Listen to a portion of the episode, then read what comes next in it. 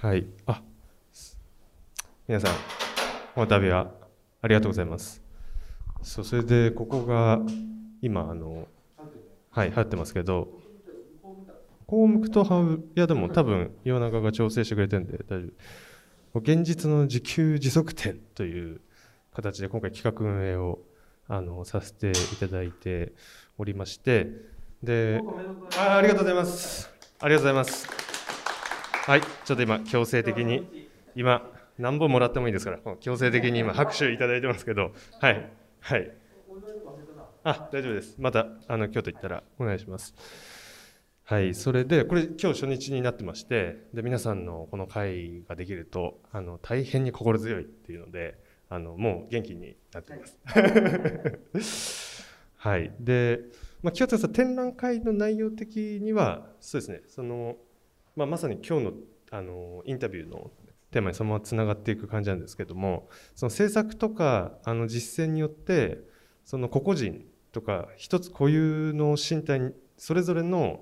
なんか現実が立ち上がる何か行為っていうのがあるんじゃないかと。でここではそういう、えっと、人たちを扱ってるというか参加してもらってます。でいわゆるアーティストとかデザイナーもいればその視覚障害者の人も入っていてえーでもあの共通してみんな当事者でありながら作り手であるっていう形になってる。でその人たちのそのワークショップとか、まあ、これも一個公開インタビューっていう形式でなんかスタティックに作品が置いてあってそれを鑑賞するっていうよりもこの空間にその人たちが入ってそのその人たちの体の振る舞いとか方法論をなんかここで開いていく。でこうやってアーカイブしていってでそれがこの棚にどんどん埋まっていくとかあのまあ、実際これ撮ってるんですけどこれもウェブに上げていくっていう形にしたくてなんで今回あのまず方式としてはまずこの公開収録の形になってます。でここ今撮ってるやつそのままあの使う、うん、そのままポッドキャスト？一旦。その後また編集するかもしれないですけど音です。音。で基本公開インタビューこ今回のやつなんですけど手話音。うんポッドキャストにして一応これも撮ってるんですけども最後終わった後に皆さんにそれぞれ残ってるところを伺います。なんかどこが残ってるか。でそれを元に30秒ぐらいのハイライトの映像を作ってでまあそれがなんかキャッチみたいな形になってその実際にまあ今回のインタビューを聞いていただくみたいな形にしようと。で映像はあそこで流すみたいな形に、えーしようと思ってます。はい。なので、まあ、それが、おそれが、あの、まあ、公開収録の形の話でございまして、なんで、あの、喋るときはマイクに向かって話していただくのと、これ収録もしてるんだけど、こうやってアンプになってるんで、この、聞いていただけてるような、あの、形になっております。はい。で、これが収録の形で、今回のこのインタビューのテーマ、多元的な、あ、多元的なデザインというふうにちょっと仮で、あのーちょっとつけてみたんですけど、まあ、終わった後変わってもいいかなと思ってるんですけども、あの、まあ、でもちょっとメッセージでもあの送らせていただいたような形で、まず、その、林さん浜中さんのファブラボの品川の活動、その、いわゆるその作業療法っていう中に 3D プリンターを使って作業を作るっていう行為っていうのは多分その当人にとってはその人なりの現実を立ち上げるあの方法なんじゃないかと。でそのために民主化されてる技術を使うとかその 3D プリンターとかデジタルファブリケーション。で津田さんの実践はそのファブビレッジっていうまあ、これちょっと津田さんがまた詳細お伺いするんですけどももっとその地域性があってそすごい固有のあの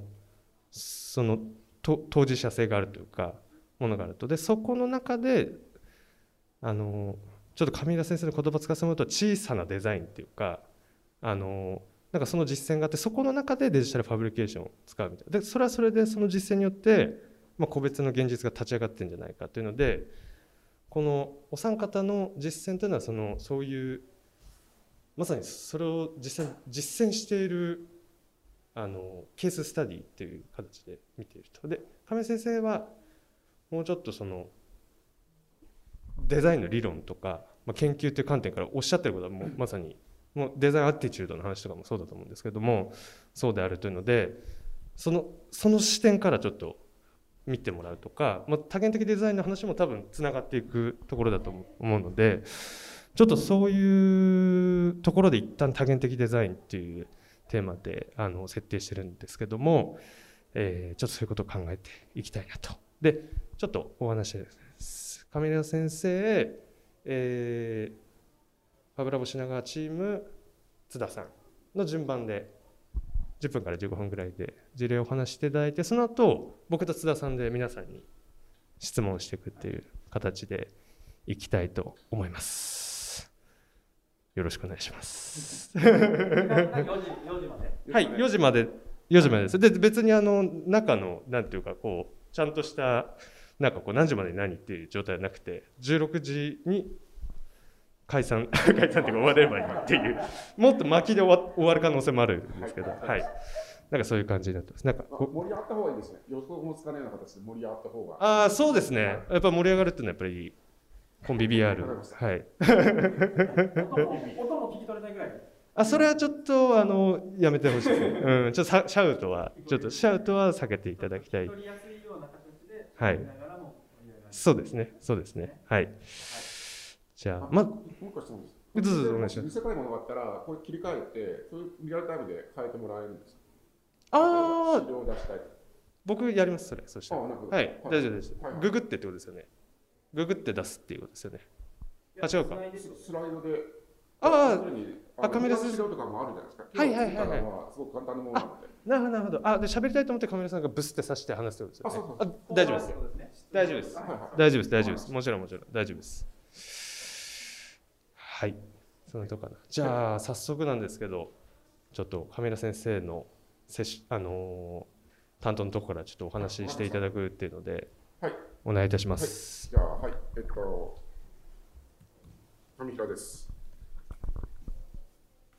このままでいいですかね。ちょっとねあの横のこのスライドが見えた方があの話はしやすいんですよ、はい、もっと生っぽくプレゼンテーションみたいにこうあのリハーサルしたものっていうよりは、もうちょっとこう生っぽい感じで話していきたいと思います。はい。はい、えー、っと上平と申します。えー、っと今あの専修大学であの教員をしてます。で、もともとはグラフィックデザイナーで、あのやはりこうモダンデザインに影響を受けたようなあのかっこいいデザインとかを試行したんですけども、まあ、だんだんデザイナーだけ頑張ってもいろんな変わらないなってことがよく分かってきて、まあ、いかにしてあの社会全体世界世界全体であの、まあ、あのもうちょっとえー、いい感じになるようなあのそういった動きを作れないかっていうなことで、えー、最近はコーデザインですとかデザインアティテュードですとか、まあ、そういうことを中心にあの論じているところです。まあ、根っこにあるのはやっぱりあの生産の側の論理じゃなくて生活世界といいますか生活者の側からいかにしてあの自分の身の回りを変えてちゃんと自分でこう変わっていけるかと、まあ、そういうことをまあテーマにしている感じがありますね。はい。それでですね今日はあの先ほどあの島影さんから多元的デザインというキーワードがあったんですけども、ちょっと言い方を変えました。あのやっぱ多元的デザインってすごく一人歩きしやすい、まあ、いろんなものがこうキーワードが一人歩きしやすいじゃないですか。実際あるわけでもないと思うんですね。で、括弧に入れましたけど、多元世界と多元的世界また違う気が するし。はい。なので、まあ一番その中で一応言いたいこととしては一応3つに分けた。デザイン自分たちでするってことと、されるってことと、もう一つはその世界っていうのはいろいろあるねっていうことをですね、これをちょっと切り分けながら話していきたいと思います。はい。よろしいでしょうか？はい。じゃあ、えっと、まず最初にですね、あの、デザインの、あの、問い直し、ちょっとあの、ざっくりと、やっぱデザインって何だろうと、まあ、人それぞれみんなえあの思い描くとは違うので、ちょっとあの大雑把に、えー、っと、定義の話をしていきたいと思います。で、意外とこれ誰も言わないんですよ。はい。で、一般的に、まあ、デザインっていうと、あの、まあ、大体サイモンみたいな感じのキーワードでいいことが多いと思うんですね。なんか良くする。我々が、この今のものを良くしていくようなことのプロセスのことをデザインって言うんだということが、大体一般的な共通理解かと思います。まあ、それを分解すると、今こうで、何らかそれをこう具体的にやって、それによって新しいルールなり、えー、パターンなり型なりってものを作っていく、まあ、それを実践して生み出していくっていうことの全体のことをデザインっていうわけですよね本当は。はい、でまあそうなんですけれどもあの実際はですねこれはモダンデザインの文脈ではそうかもしれないです。つまりあのこの枠を切った場合には、はい、このあるだけどそのデザインっていうのは大体こういろんなところで我々枠を決めますよね例えばそのフォーカス決めるとかターゲット決めるとかもしくは次元で切られたりとかするかもしれないですまあ、そういうところでやっぱプロジェクトとしてやるときにはやっぱ始まりと終わりがあって、まあ、それ以外前後が出てくるわけですよね。はい、で本当は多分なないわけです。まあ、これはだから便宜上そう我々が何かこの取り組むときには前後っていうのが出てきたりとかします。でもう一つがこれをだから主体っていうのが実はあるんです。これを暗黙のうちにこの世界を良くするのは、まあ、これまでの場合、ほとんどの場合がこの人間っていう主体があったわけですね。もしかしたら彼にももっと抽象化ってデザイナーかもしれないです。そのそれする主体っていうのが明らかに人間の話しかなかったわけです。はい。で、さっきのサイモン定義で言うと、明らかにそれが人間の中、はい、は、それが前提とされてるわけです。それを一回取っ払って考えると、やっぱそれがなぜ生まれてるかっていうと、やっぱ西洋的価値観なわけですね。デザインってもともと人間がまあやることだと。なじゃあそれなぜかというと、紙からその自分の形に似せて人間が作られたと。で、紙ってまあ脳みその形しますけど、神様が、えっ、ー、と、あの人間に、人間性ってものを与えて、まあそこで創造性、神がまあ世界を創造するという、まあ、創造性を与えたっていうのがまあ西洋的な人間観ですよね。多分それが脈々と多分流れてる気がする。デザインって言葉の中に。はい。言われてみたら、だからあのミキランジェロの夢内で、ここで注入してるんです、神様が。それだからこそ人間は、ね、創造的であるというような言い方をしてる。はい。で、そう見ると、ちょっと実はそれも、まあ僕は違うと思ってるんですけども、まあ一方で、まあそれも違うと言った人もいたんですね。まあスピノダっていう人は、また逆に、まあ、世界の必然性、世界全体が神というんだと。でその必然性が結局我々を何かしら方向づけてさせてるんだと。また逆の視点から、まあ、神即自然というんですけども、はい。まあ、あの、つまりその人間が考えて主体的に何かしてるというよりは、むしろもう全体としてそうなってんだからっていうことですね。人間もその中に含まれるんだと。はい。で、こういうような視点もあ,、まあ、あるわけで、一方ではね、まあ、ものすごい叩かれたわけです。このスピノザの言い方は。あの、神を否定したということで。はい。まあ、今だからそのスピノザに立ち返ってみんな議論してますけども、やっぱりそうその人間のその創造性というものをちょっと取っ払ってみたら、まあ、意外とスピノザの言うことは正しかったなということで、そういうことがあるんだと思います。で、もう一つはやっぱ日本でもずっと言われてきたことなんですよね。えっと、これはまあ上のマダムスターの孫引きになるんですけども、やっぱ西崎太郎も同じことを言っていると。つまり、我々はこう、ものから、ものが我々を作る。しかも、その、ね、我々の作品そのものが物の世界から起こるということを、まあ、この時代から、まあ、あの日本の哲学者も言ってた言ってたわけです。まあ、そうするとあの人間が一方的にその何かしら自分の意図した企画したことを世界に投げかけてデザインするっていうのはちょっと非常に狭い話で実際のところは物も我々を決めてるし環境も我々を決めてるしということでやっぱりそのこうデザインするこういう主体性ってものはその主体を抜けば実はその何かしら対象に対してあの違うルールを作るとか、そういうようなもうちょっとすっきりした、すっきりした、まあ、もっとニュートラルな言い方をすれば、まあ、いろんなものが実はあの働きかけてるわけですよね。そういう中でやっぱり我々はあの生きていると。はい。そうすると、やっぱり人間はこうデザインするんですけれども、まあ、それでやっぱルールを作って、それによって人間はデザインされていると。こうなってくると、前後はなくなってくる。さっきの、あの、やっぱこれをこう変えるんだっていうのは、結局それは前もってじゃあ何があったかという話によってまた変わってくるので、何が先で何がとかっていうのはほとんど成り立たなくなってますね。はい。まあこういったところっていうのがやっぱりこうデザインであんまり言われてこなかったところで、まあ言ってみればよく当たり前の話だとよく言われるんですが、やっぱり我々がデザインしたものは我々をデザインするし、それによってあの我々自身も変わっていくと。まあそういう実はあの非常に、えー、循環的な中にあるわけですよね。まあ、それが存在論的デザインという言葉で、まあ、よく説明されています。はい、だから、えーとまあ、こういった見方で言うと、エージェンシーが実は人間以外にもあると。人間以外もデザインする。それによって我々も変わると。はい、と比較してみます。まあ、普通で一般的に言われる、あの、我々がプランして、計画して、その中でこう、プロセスを持ってゴールを作るというようなモデル。まあ、それに対して始まりも終わりもない。まあ、お互いにこう、全部連関しているという、この中にあるってことですね。あることからお互いにいろんなことが採用して起こっていると。はい。はい。だから、あの、いわゆる問題解決っていうのは、多分それを狭めないと多分言えない話なんですよね。何かやっぱりその問題、そういう前後関係抜いて、とりあえずこれを問題だって勝手に決めて、それを解くという非常にあの狭い、そのワン特定しない限りそれできないので、まあ、その時は多分こういうふうに言わないといけないです。けど、まあ実際のところは、まあそうじゃなくて、やっぱ働きってものがあって、その働きが他の人が作ったものと結びついて、さらにそれが力を持って我々、もしくは世界自体を変えていくと。まあそういったあの見方もあるわけですね。はい。まあこれがだからデザインの捉え直しです。意外と言われないんですけど、ですよね。あんまり言われない。意外とね。いやはいはい。いや、なんか、まさに、これは松田さんもわかるんじゃないかなと思うけど、なんかやっぱり、これがやっぱ旧来型のデザイナーで、これが多分本当はデザインと言われてる行為の本質。うん、そう。意識しすぎたんではないそうそうだと思う。だからやっぱこっちで解ける課題ってもう多分解けるんですよね。だ単純だしあとはその解いてる課題によってもしかしたら自分たちが縛られてるかもしれないっていう。でこっちは多分もっと複雑な課題を対象にしててそうすると今亀田先生おっしゃった通りなんかデザインの捉え直しっていうのはそもそもすごくなんかクリティカルな話っていうか、デザイナーの存在自体が、あの本当はそう振る舞うのがデザインじゃないんじゃないかっていうか 一個前のデザインだよねって話をあの言ってるようなすごいなんかクリティカルな話つながってくるなと思いました。だからデザイナーが多分デザイデザイナーって名前がついた場合って大体職業デザイナーですよね。その場合ってやっぱ代理人形なんですよ。うん、代理人形でやっぱ大体当事者でないことが多い多いまあイコールとは言いませんけども。そこでやっぱりどうしてもこうあの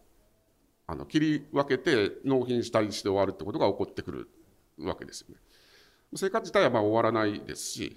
ずっといやおうなく向き合わなく続けなきゃいけないという、まあ、そういうところで、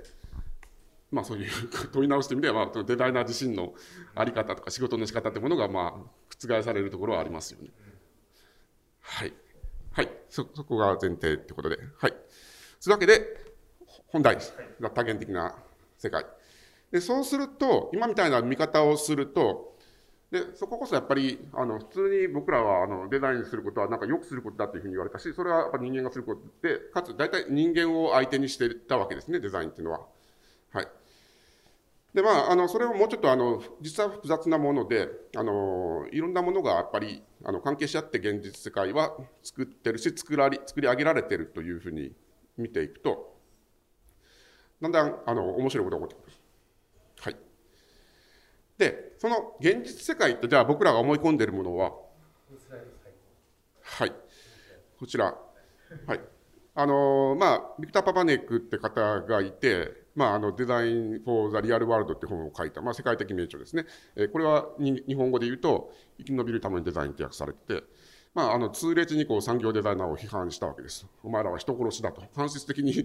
人を殺してるじゃないかみたいなことを言って、はい。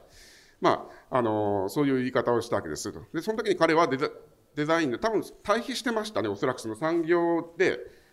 でまあ、時代的背景もあるんですね。彼の場合、非常にあのミッドセンチュリーで、非常にあのアメリカがどんどんこの庭が広くなって、家の中が豊かになってという、そういうような、あのもっともっとラグジュアリーになっていく、さなかにあったので、まあ、それを見て、やっぱそれで、かつそれを促進するような方向にこうデザインがいってるっていうことに対してものすごく起こったんですよね。例えばモデルチェンジって形でこう古く見せさせてて、どんどんこう買い替え促進ってのはもうちょっと前までものすごいやられたわけですけども、それがだそもそもお前ら間違ってないのっていうことをすごい叩いたわけですね。はい。まあ、それがリアルワールドの頃です。で、まあ、それを引用しつつも、あの、先日、2、3年前に出た、あの、アルチュール・エスコバールって方ですね。えー、南米の人類学者です。で、そこにやっぱり疑問を投げかけるわけです。じゃあ、その現実世界というのは一つなのかと。うっと、まあ、カウンターでできたんで、やっぱり実はその現実世界っていうのは、まあ、あのプルリバースってことは複数形になってます。はい。で、あのこれがどういう本かというと、ちょっと説明する長くなるんですが、このプルリバースっていうのは、プルリっていうのが多数のってことで、バースっていうのが宇宙って意味で、まあ、合わせてこう多元世界とか訳されるんですけども、まあ、あの彼はそのコロンビアの、コロンビア出身の人類学者なんですね。だから、あのまあ、非常にあの世界の不平等というか、あの西洋に蹂躙される南米をよく見てきたと。はい、でそこでやっぱ彼が言ってることは非常にあの上の緑の部分なんですが、やっぱその、例えばですけども、南米を開発するわけですね、あの西洋資源が。開発、まあ、例えばレーザーランドを作るとか、まあ、全部西洋の論理にのっとって 西洋の人たちが喜ぶような形で全部変えていくと、まあ、日本で言えば東京の理屈によってあの地方が変えられていくのもそっくりな感じです。東京化していくという、まあ、非常によく起こっていることですけど。うん、だけどまあ実際それで、あのまあ、具体的な企業名は挙げませんけども、あの本当は日本中にいろんなものがあったわけですよね。それがこう均一化して、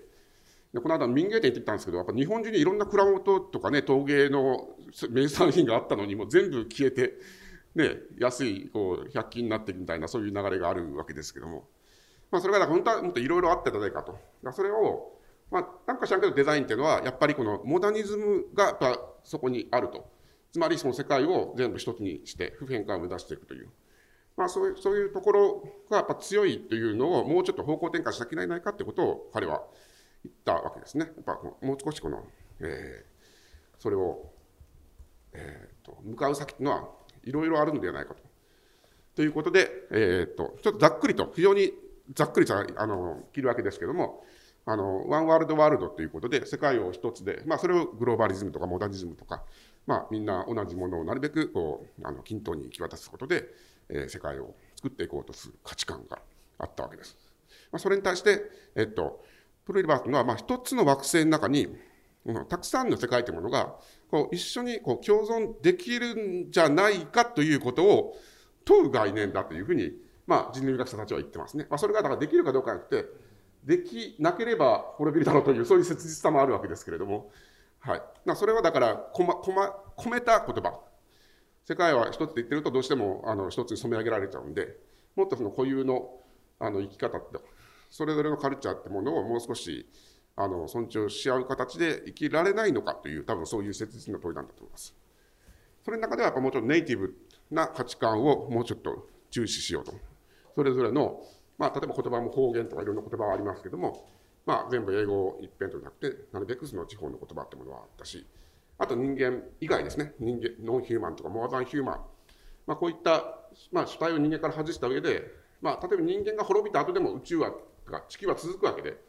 我々はほら、今、地球が終わると思ってますけど、多分地球は終わらないでしょ、人類が終わるだけで、多分。そう思うと、まあ、その後のことにもやっぱりこうね、あの責任感を負っていく必要、本当あるわけで、はい。まあ、そういうようなところのちょっと違いが、やっぱりその時代の要請によって、そういうようなあの背景が出てきてるんじゃないかなと思います。で、その時に、じゃあデザインっていうのは、じゃあ何するかというときに、やっぱりこの先ほどのこっち側のですね、あの因果率的に問題を特定して解くというよりは、もうちょっと相互連関的に作り作られるという。はい。まあ、そういったような世界観で見て、そんな、そういうような形でデザインというものを捉えていく必要があるだろうということなんですけども、まあ、そこで来るやっぱ演技っていうのが、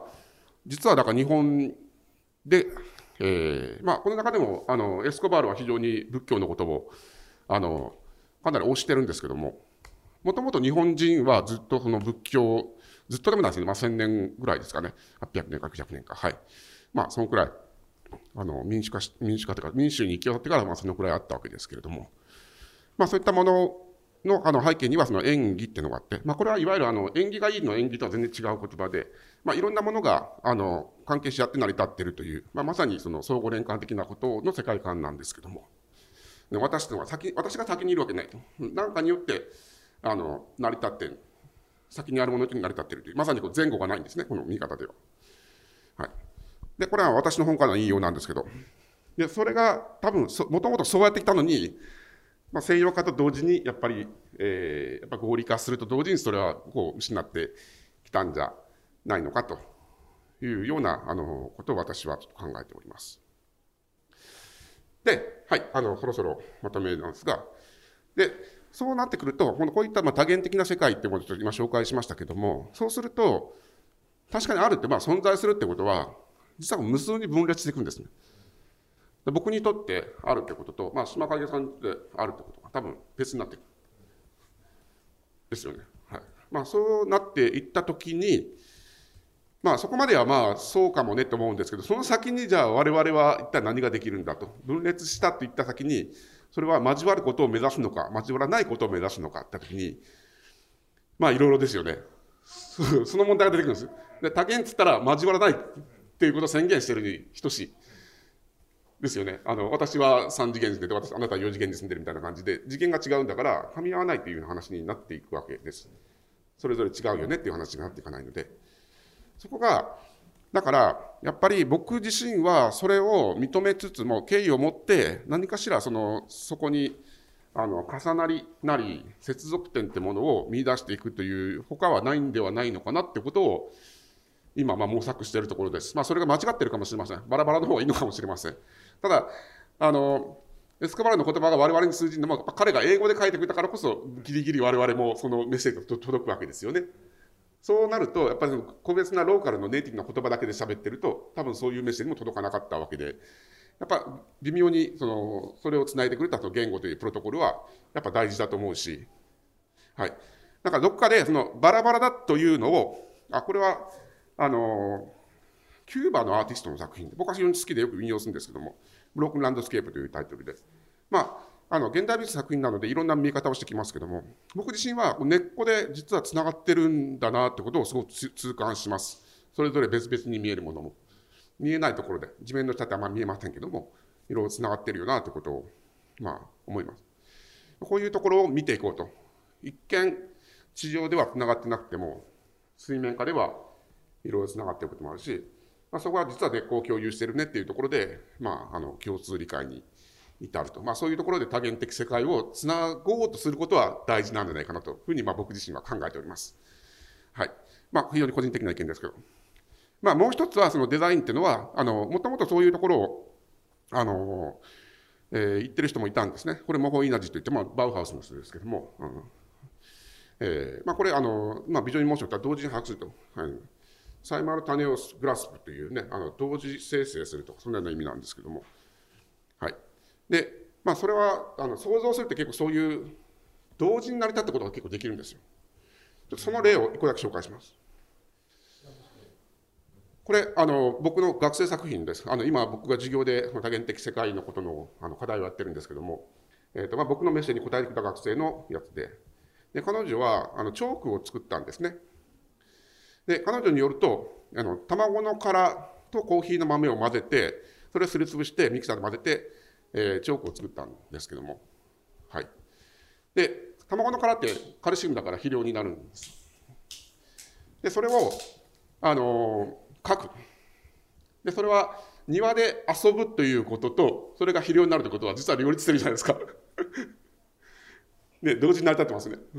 で、こういう可能性はやっぱものづくりってあるんですね。だから人間は一心不乱に遊ぶと。だけども、それを同時にそれが肥料になって、意図せずそれがあの肥料になっていくという、まあ、そういうあり方というのは、まあ、あの発想次第でいくつか考えられるなというふうに、まあ、思うんですよね。まあ、それをあの人間の方に向けないってことです。僕が今意識してるのは、あの例えば家の中になんかアップサイクルして家に持ってくるんじゃなくて、また逆、逆。さっきのあの庭の方に行くみたいな感じで、逆に人間のテリトリーから離れていくところにその力を使おうじゃないのってことを今頑張っていろいろとやってます。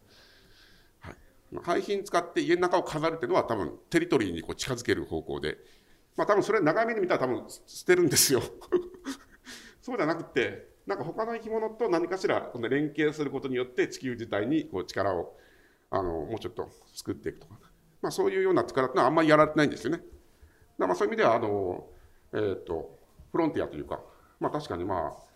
あ、あの今、アプリ作れた後はもう大体いろんなものがあるんですけども、こういう課題はまだまだいろいろやりようがあるなということをやってみて痛感いたしました。はい、えーと、僕からは、えーと、こんな感じです。まあ、一応、はいあのえー、多元世界はっていうのは簡単なんだけど、まあ、そこから先をどうするかってことは、まあ、いろいろと考えなきゃいけないなっていう感じです。はいありがとうございます。いや、ぱり、カミラ先生はやっぱり最高ですね。カミラ先生、あともう50人ぐらいいないと、ちょっと日本の デザイン教育もちょっとダメですね。うーん。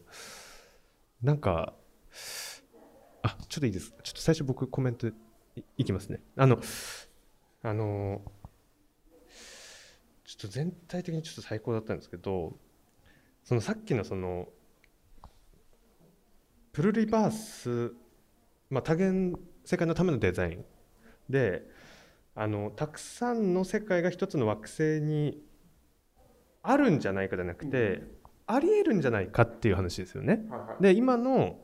えっと、一つの世界っていう方向性で今人類のシステムがあるからそうすると滅びる。でありえるんじゃないかででもありえ方がどうあるかっていうのはあのまだこれから考えていかないといけないっていうなんかそこがすごいなんか問いとしてあるっていうのがなんかすごいなんていうかなあのそれこそこのは言葉の態度がすごいなんか僕はいいなってあのまずなんか思ってでなんか多分その、えっと、ファブラボ品川の話もあのそうだし、えっと、津田さんのあのファブの実践もそうだと思うんですけど多分まあ分かりやすく多分例えば作業療法の話だったら多分まあすごく単純に言うと人間の身体像っていうのが一つっていうのが多分その昔のデザインだったと思うんですよね。ですっごいいろんな体があるっていうのを前提とされてると思うんですよその浜中さんとかあの林さんの活動って。でなんかどうやったらありえるのかっていうのをあのなんか実践を通じて考え続けるっていうのをやられてるんだなっていうのを今この説明を聞いあの亀梨先生のお話を聞いてなんか改めてなんか理解するというかなんかあのそうあとはなんかこれもなんかなんていうんですかね上田さんが今言ってくださったことがなんかこうファブとすごいつながっていく感じというか僕の中でなんかすごいあって例えばさっきその想像することはあのそのいろんなものがバラバラにあることが一緒になりうるとかなんかこう多分さっき亀井先生がおっしゃってたようなリニアな解決とこっちの演技感っていうかすごい想像力が必要なものってあのすごい難しい課題だと思うんですよね。でそれに対して何か問題提起するとか解決するっていうのが難しいんだけどでもファブの環境を使ってなんか自分の実践しながらその想像力を広げていくとかあとはこれはちょっと始まる前に津田さんともちょっと話したんですけどやっぱりこのデータを共有するとかあとはまあその方法論を共有するとかなんかそういうなんていうんですかねあのなんか循環していくところまでなんか視野に入れていくってところがなんか一個そのバラバラなものがどうやってあの同時にあり得るかっていうところのなんかすごい実践できる手段としてなんかファブがもう一回見れるっていうかなんかそういう視座がなんか僕なんか与えていいただけたような感じがしてなんかすごい良かった なんかすごい良かったですはい。まあ、ファブはやっぱりこの他他の働き手とすごくかか関わってますね。あの要するに要するに誰かが作ったものとかを再利用してやるそれによって自分の力がさらにできたりとか、また自分もしくは自分の作ったものが他の人のデータになったりとか、非常にそういう意味ではあの連関しやすいというかね、うん。そういうところのなんか世界を見えます。確かに。はい、おっしゃる通り。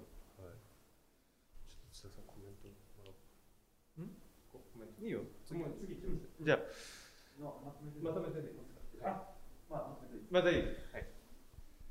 じゃあ上先生一旦じゃあその上先生のターンはここでありがとうございましたありがとうございますじゃあはい、次の方。はいじゃあこの間にちょっと喋っておきましょうか。はい。えっ、と縁起という話があったんですけど、縁起という話、縁起、はいはい。あの僕子供の名前に元っていうつけたんです。元っていうのはあの試験とか実験とか主言とかの元。なんですけど弦の由来がさ縁起から来ている説もあってでちょっと面白いなと思って弦っていうつけました。はい、でで、えっと、縁起っていうところで言うとあの南方熊楠がまさにあの西洋科学をまあ、東洋思想でこうくるもうとした一人だと思うんですね。まあ、南方熊楠というまあ植物学者でもありながらまあ民族学者で、えーとまあ、アメリカからこうヨーロッパにあ、まあ、ロンドンに行って西洋科学のやり方を学びつつその後まあ日本に帰って研究を進めたわけですけどそこでやっぱり因果率っていうのが、まあ、原因があって結果があるっていうのを一個一個こう見ていくフレームをこう、まあ、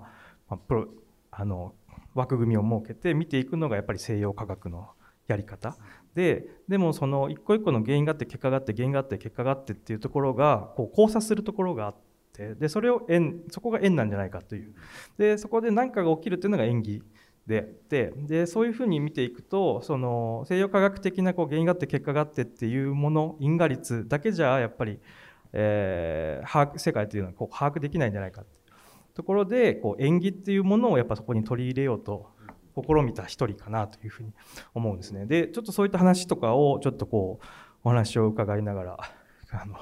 考えてました。であの鶴見和子さん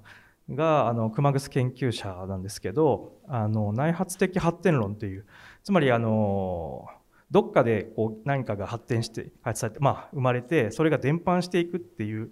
ものも当然あるけれどもそれだけではなくて同じ時代にこう同時多発的にいろんな地域でこう必然性の中でこう生まれていくようなあの物事っていうのがもあるんじゃないかとでそそれを認めていかないとやっぱりどっかがこう西洋から生まれたものをその周辺周辺の国がこう受容してっていうような形で遅れているといういうふうに見られるわけですね。でもそう実際にはそうじゃなくて同時にこういろんなあの現実が立ち上がってきているっていうようなことがあるんじゃないかなというふうに思いました。はい。ありがとうございます。はい。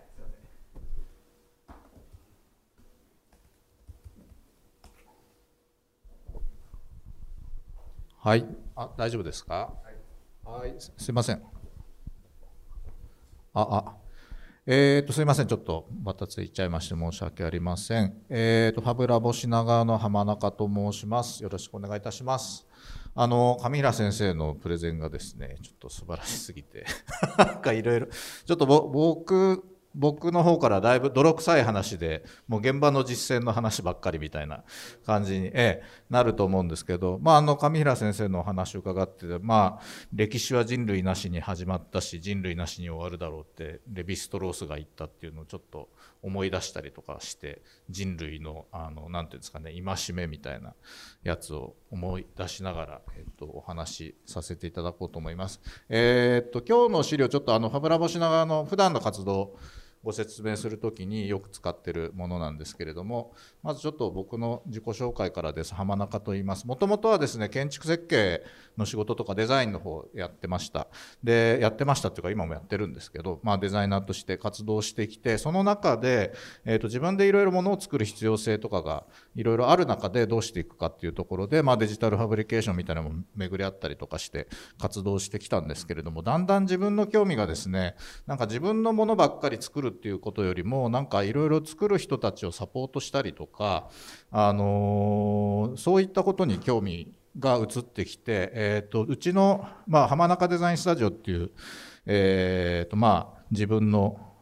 事務所というかあるんですけれどもそこの活動の何て言うんですか？キャッチフレーズ的なものとしては楽しい暮らしを作るってずっと言って活動してきてるんですね。でまあもともと建築なんですけど暮らしにフォーカスしてものづくりに携わるっていうことでやってきてるっていうのがあります。でまあ2011年12年頃にえー、とこのハマデ .cc っていう、まあ、オープンソースのですね、えー、とデザインを、えっ、とみんなで提供して共有していくみたいなプラットフォーム作ったりとかみたいなことをしてきて、えっ、と2013年にファブラボファブナインっていうファブラボのあれですね活動で津田さんその時に初めてお会いしたんですけどみたいなことがあったりとかして。で2014年に、えー、っと今の場所ですね。東京都品川区の中延っていうとこなんですけどすっごいまあ南の端っこになるんですけど駅前に駅地下路面っていうのが、えー、条件で探したところで、本当に駅から、改札から1分ぐらいのところの1階に、すごいちっちゃいスペースですけど、えー、と立ち上げたスペース、今はもう狭いまんま、機材に埋もれて、活動しています。まあ、当初の感じはこんな感じですね。で、一番最初始めた頃は結構ちょうど STEM とか STEAM の盛り上がりの時期で、えっ、ー、と、地域のお子さんとか、あと他のまあ、地域からもいろいろ来ていただいて、まあ、ロボット作ったりとか、まあ、レーザー加工機 3D プリンター使って作ったパーツの組み合わせでロボット作ったりとか、あと近所の学校に出かけて、えー、とプログラミング教育のお手伝いするみたいなことをやってきてたんですけれども、えーとまあ、地域のプロボノの活動をしている方々がだいぶ集まってくるようになって、でその中でですね、えー、と作業療法っていうことの存在を知りました。で、2018年の4月に作業療法士のいるファブラボっていうことで、えー、と理論値ですね。当時まだ一番最初の頃ファブラボ名乗ってなかったんですけどセラピストの人たちが活動していく上で、えー、とファブラボのネットワークの中の場所にそれぞれの地域で行くことによって自分たちでスペースを立ち上げる必要がなく活動が始められるといいんじゃないかということでファブラボジャパンネットワークに入って、えー、と活動を始めたという経緯があります。でその中で、まあ、あのファブ OT ファブ OT って言ってるんですけれども、まあ、ファブってファビュラスだったりとか、えー、とファブリケーションの略だったりとかしますけどこういう FABOT。OT は occupational therapy、occupational therapist の略で OT って言うんですで、作業療法のことですね。で、まあ 3D プリンターで、えー、と作業のための道具を作っていくことをサポートするっていう、えー、とのをテーマにして、もうそこにだいぶフォーカスしてやっていこうということで、2018年4月から、えー、とやってきています。まあなんかこの右側にあるのは、まあ、作業療法士がデザインに介在することによってそれぞれ個別の方が抱える、ま、動作的な問題とかそういうものを、ま、専門家の目で見て形はもうちょっとこうした方がいいみたいなアドバイスがしていけるっていうところの図になりますね。はいでまあ、あのファブラボ自体をインクルージョンの場所にしようということで、ま、いろいろ自分のところでワークショップやったりとか活動していく中で、えーと、地域の方だけじゃなくて日本全国さまざまなところから、まあ、そういう活動について知りたいということでいろんな場所から人来ていただいたりみたいなことで、えーと活動してきています。で、まあ、日本国内関わらず、まあ、海外の、えー、と仲間たちともこういう形で、まあ、あの、コロナ禍になる以前からですね、オンラインでミーティングを重ねて、いろんなネットワーク構築に努めてきたっていうところがありますね。まあ、あの、フランスだったりとか、もうあの、スペインだったり、イタリアだったり、いろんな世界各地ですね。で、その中で、え、ー、と、この一番右にある写真の方々は、え、ー、と、インドネシアの作業療法士の方々なんですけどこの方が、えーと、日本に留学されてきていてその時に知り合ったのがきっかけで、えーと、インドネシアでもこの FABOT の活動を広めたいということであのこのここに 3D プリンター2台見えてますけど彼が一旦インドネシアに帰国する時に、えーと、と背負って帰ったっていうやつを使って活動を広めることに頑張っておられます。はいで、えっ、ー、と、ファブラボ品川の活動はですね、大きく分けて、今5つあるっていうふうに言っちゃってるんですけど、ワークショップとメーカーソン、あとリーデザインカフェっていうものと、えっ、ー、と、宣伝広報活動ですね。それから、えっ、ー、と、支援活動ということで、活動支援の、えー、枠組みを持っています。ワークショップは基本的にはまあ、皆さんスキルを高めてもらうということで、いろいろ参加してもらって、えー、と 3D モデリングだったりとか 3D プリンターの具体的な使い方の実際の、まあ、いわゆるスキルって言われてるところを、えー、と皆さんに得てってもらうところですね。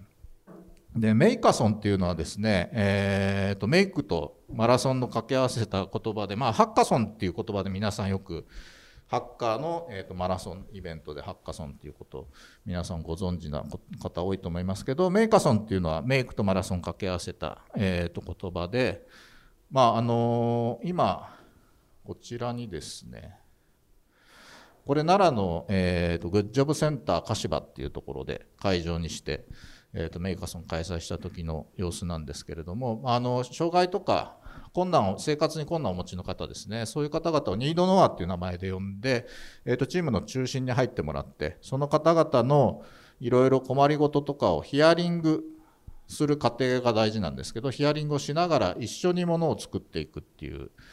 あの皆さん同じ関係性の中で一緒にものづくりに取り組むっていう、まあ、短時間でプロトタイピングしていくっていうイベントをメーカソンって呼んでやってきています。大体数ヶ月に1回やってきている感じでこういう形でこちらの男性 ALS っていう、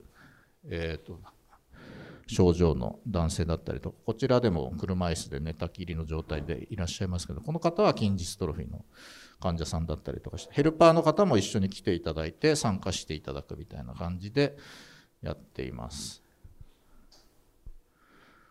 この方も、えーと、脳性麻痺で、えーとまあ、手が自由に使えなくてなんだけどプログラミングもできたりするような方なんですけど通常ずっと口で加えてキーをしてたのをそれをそうじゃないもっと使いやすいものが欲しいっていうことで、えー、とメーカースの時に作った、まあ、これプロトタイピング試してる時の様子なんですけど、まあ、こういうアイデアスケッチとか使いながらそういうメーカーソンみたいな活動はずっとやってきています。で、リーデザインカフェっていうのがですね、これ意外と重要で、えっ、ー、と、一旦メーカーソンでプロトタイピングしたものを、えー、と実際に本当にそれ使えてるのかとかその後もっと他のソリューションがないかっていうことを改めて見直すっていう機会なんですね。実際に使っていただいてるものを見ながらいやもうちょっとこここうした方がいいんじゃないかみたいなことで、えー、と試して改めてプロトタイピングし直して、まあ、プロダクトに近づけていくっていうようなことなんですけどこれ先ほど、えー、とメガネの横に黄色い棒をつけてた男性がですね、えー、とこれファブラボ品が来ていただいて、えー、とリーデザインカフェした時に最終的にこの状態にまあこれ、えーとまあ、僕らとしては改善されたと思ってるんですけど、まあ、よりいいものとして、えー、とやって持ってかれて彼は今ですねもう自分で 3D プリンター購入して自分の道具を自分で 3D モデリングして出力するみたいな活動もされています。まあ何て言うんですかねもともと作ってもらう立場として参加されたんですけど、まあ、自分が作って提供できるぐらいのことまでなってきているってことですね。でこれなんかは、えー、とこれ、えー、日本科学未来館でぴったりファクトリー展っていう展示があった時に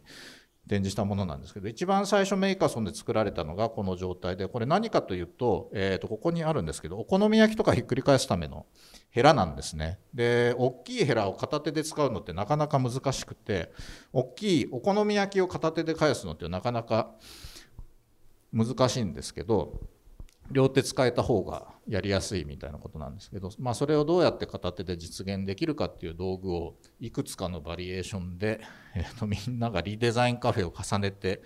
作ってった過程のものが、まあ、できた順番に貼ってあるんですけど、あのー、なんかリーデザインカフェでみんなでなこういう系統図みたいな感じで作っていくんですけど突然現れるこういうなんかガンダムのギャンの盾みたいなやつとかですね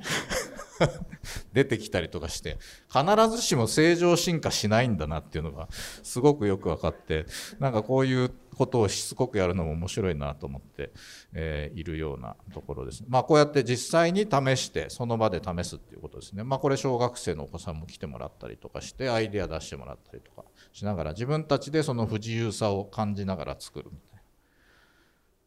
こここともやってますね。はい、これがリーデザインカフェです。で、それ以外に、まあ、広報宣伝活動として、えっ、ー、と、今日も、えっ、ー、と、持ってきていただいてますけど、書籍を出版したりだとか、えっ、ー、と、展示イベントに出展したりだとか、いろいろしています。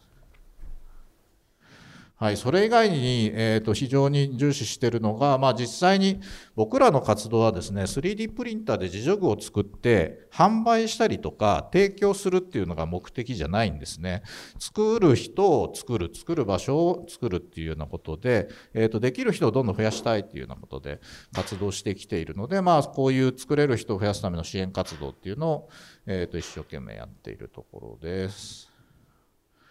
はい、で、えー、とこれからどうしていくかみたいなとこなんですけど、まあ、あのメーカーソンはメーカーソンでずっとやっていてきます。で、えー、とそれ以外にですねあのこういう実際に、まあ、自分の手を動かしてものを作る人たち僕が勝手に、えー、と最近 next maker って呼んでるんですけど、まあ、 makers movement っていうのがあったからそれになぞらえて next maker って呼んじゃってるだけなんですけれどもね、えーとまあ、そういう方々向けに自分たちで、まあ、データをシェアするとかそういう話先ほどありましたけどそういうプラットフォームを構築して自分分たちでどうやどんどん自分たちのもの他の人たちのものを作るっていうことができるように、えー、としようとしています。で最近まあこの辺りのプラットフォームで言ってるのがですねまあオープンソースのものってずっとそうだと思うんですけど誰かのさっきのねあの上平先生の演技の話じゃないんですけど誰かのおかげで始まり誰かのためになるっていうのが、まあ、オープンソースの、えー、とこういう営みのすごく大事なところかなっていうふうに思っているのでまあ自分でオリジナルのものとして考えたってあえて言い切らないでも誰かのおかげで始まってまあそれが別の誰かの人の役に立ってますみたいなことをみんなで心の隅っこにちょっと抱えていければ っていうような気がしています。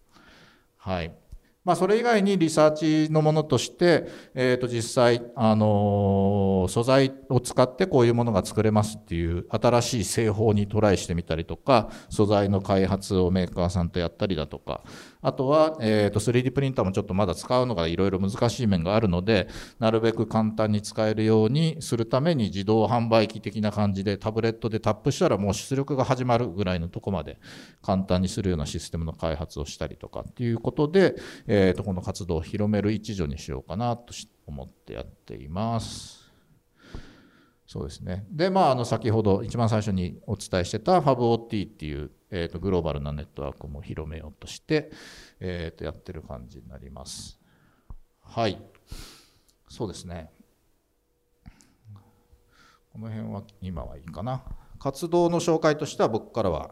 はい、以上になりますが、えーと、林さんから何か？大丈夫です。あ、大丈夫。はい、はい、以上です。ありがとうございます。本当に。林さんなんか自己紹介。そうです。皆さんからコメントは 大丈夫ですか？はい。あります、ね。あ、あじゃあ、それでから大丈夫ですね。ごめんなさい。いやこれもまた最高でしたけども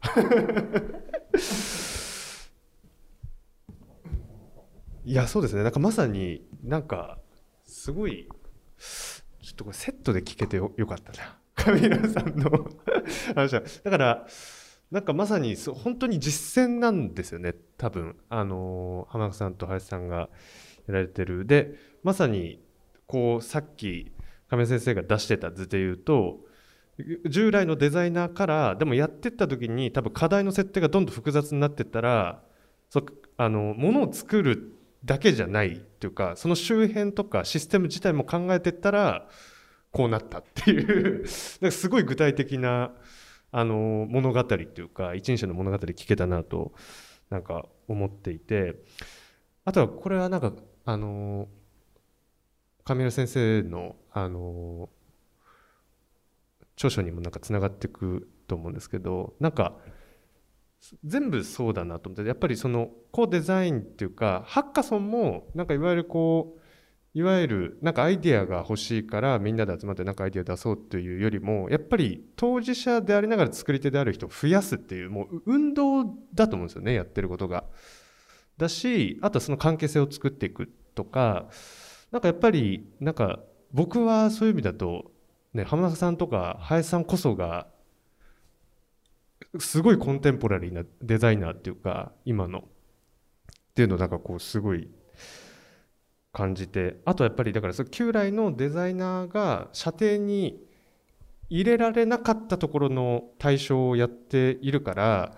それってその経済の主流のロジックの外側の実践じゃないですか。そうすると売るとか買うっていう話じゃなくてあのなんか、まあ、データを共有するとかなんかそこからなんか多分それはそれでその活動の中でどうやってビジネスモデル作っていくかっていうのを多分試行錯誤されてると思うんですけどなんかまさになんかそういうなんていうかな具体的なあのだから実践のなんか行き着く先というか前線の話を聞けたっていう感じがしてこれはちょっとカメラ先生からコメントいただきましょう。いやいや、大変やっぱり、あの、あのね、本当に、えー、っと、本当に自分たちでやるってことを本当にね、あの、意識されてるのがよく分かって、すごくいいですよね。なんか、前、あの、以前話した時に、あの、確か島影君とどっちが言ったかじゃなくて、う、本当に運動に見えますよね。ムーブメントっていう言葉が、あの、ね、社会運動とかの、ああいうような、そういったメッセージをやっぱすごく感じて、まあ、そういう意味ではすごくなんかその場を作ることで増やすし、多分そのコンセプトがちゃんと、あの、体現することっていうことで多分やられてるからそう見えるんだとは思うんですけどね。はい。まあ、はい。あの、簡単なコメントですけど、あと、あの、ちょっと気になったのは、あれ、あれは、あの、なんだっけ、あの、リールみたいなやつ。あの、フィラメント。フィラメントに関しては、やっぱり今、すごい研究進んでるんですよね。あれが、ちょっと前まではほら、やっぱりプラスチックで、なかなか、あの、あれを使うのいかがなものかと議論あったじゃないですか。あれなんかいろいろと研究ってどうな、なんか、なんか実験されてませんでしたっけ？なんか。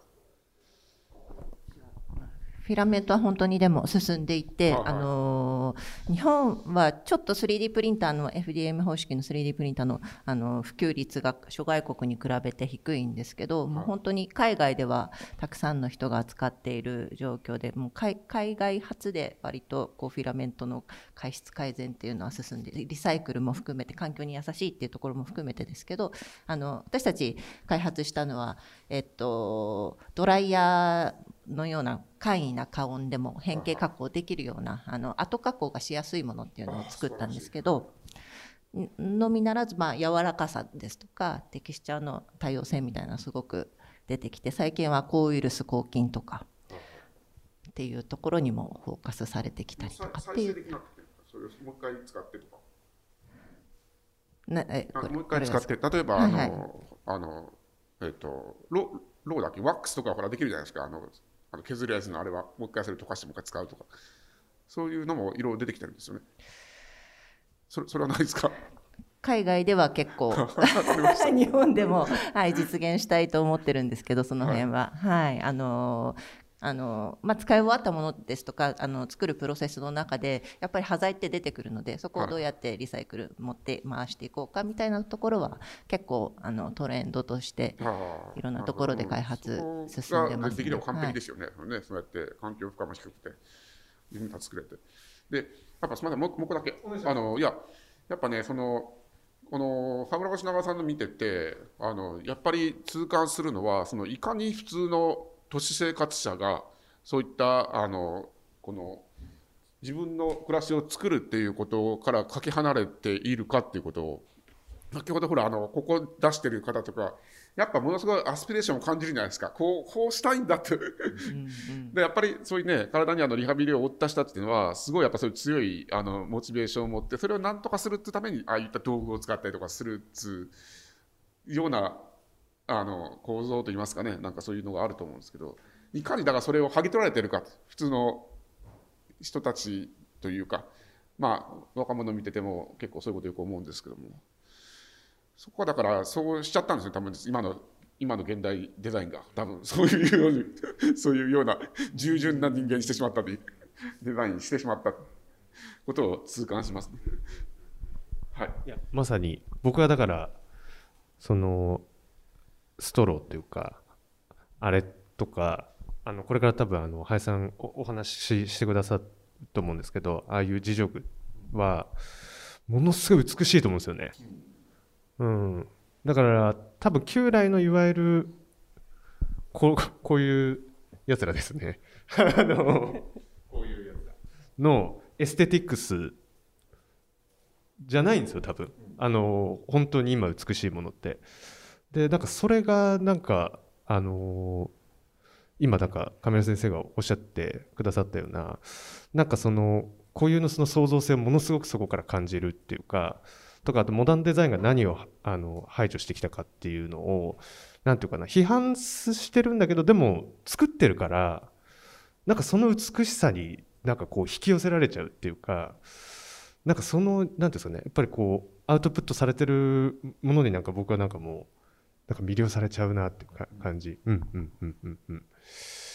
ということでだから僕はだから今一番推しのデザイナーは林園子ですね。はい、今最も マジですか最もはい日本のデザイン界で一番いいデザイナーだと思ってますけど すごいですね。日本のデザイン界がまだちょっと気づいてないからちょっとそこがやっぱりあのちょっと沈没しそうな感じだなっていうところで知らないですよの部屋に来た人にあの本本を紹介するとみんなビビります。みんな言いますもん。はいちょっとじゃあ林さん感想をぜひお願いします。はいありがとうございます。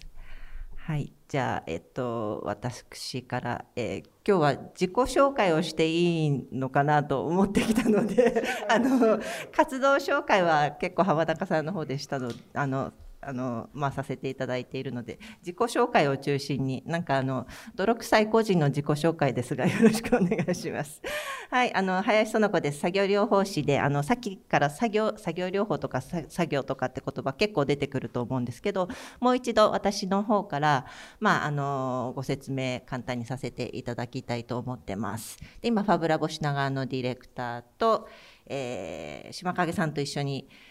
はい、あの、慶応義塾大学大学院の博士課程で、同じ研究室で、はい、お世話になってます。よろしくお願いします。ということで、えっと、出身がですね、あの、新潟県の長岡市の栃尾っていうところなんですけど、この間、あの、ちょっと2年ぶりぐらいでお正月帰ってまいりました時の、あの、写真なんですけど、こんなところに住んでます。えー実家がこの辺にあって、もう本当に、あの、裏が山で、あの、この山で一人遊びをよく昔したなという感じの場所なんですけど、島影さんのご実家と、車で15分ぐらいですかね。結構近い。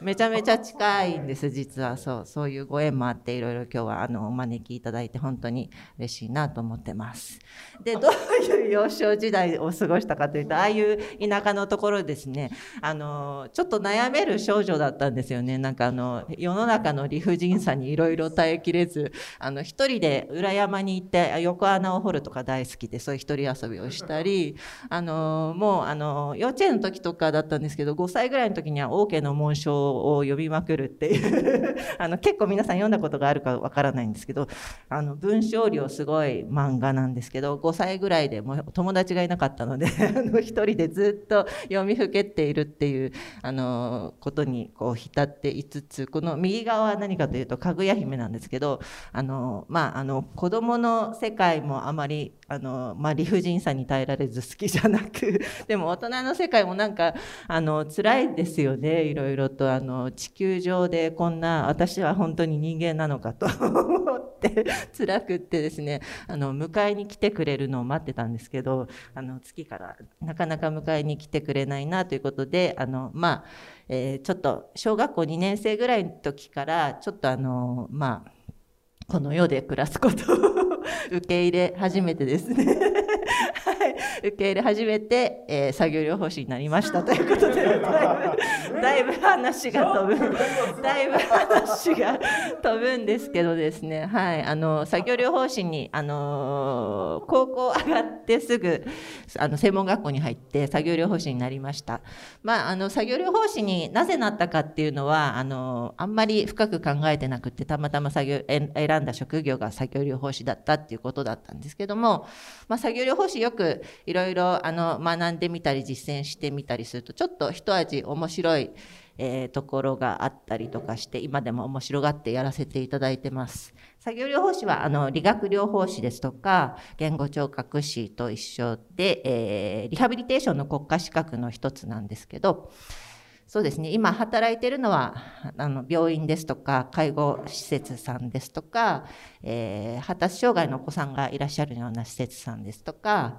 そうですね。在宅回って訪問リハビリしてる作業療法士も結構多いですし、えー海外ですと割とスクール OT とか行って学校に入って働いてる作業療法士も多かったり、日本でも、えー学校に作業療法士配置したらどうかなんて話も出てきてたりするんですけども、作業療法とは、えー人は作業を通して元気になるという思想の元のケアです。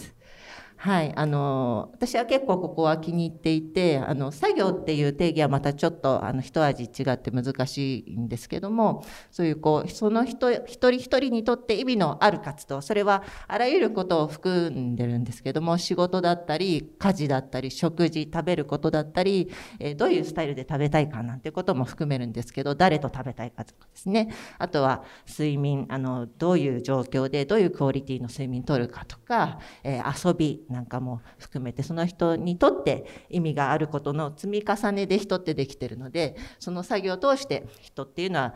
絶対元気になるんだよっていうところでその作業の質をいかにその人それぞれ違っている作業の質をいかに上げていくかっていうのが作業療法士の目指すケアです。でケアっていうのは今日私お話ししているケアは、えー、医療も、えー、介護もみんな含めた、えー、包括的な概念でケアのあのお話をするんですけどもそういうケアをしたいということで、まあ、いろんなアプローチをしていくのが作業療法です。で例としてあの COPM って作業療法のあの一つの評価方法があるんですけども私たち作業療法士のクライアントの主観的な作業満足度主観的っていうところがポイントです。主観的なその人一人一人の作業の満足度ですとか主観的な遂行度で評価していくというところが一つ指標として、えー、作業療法の重要な指標としてあったりとかしてその方が、えーあのまあ、例えば理学療法士だと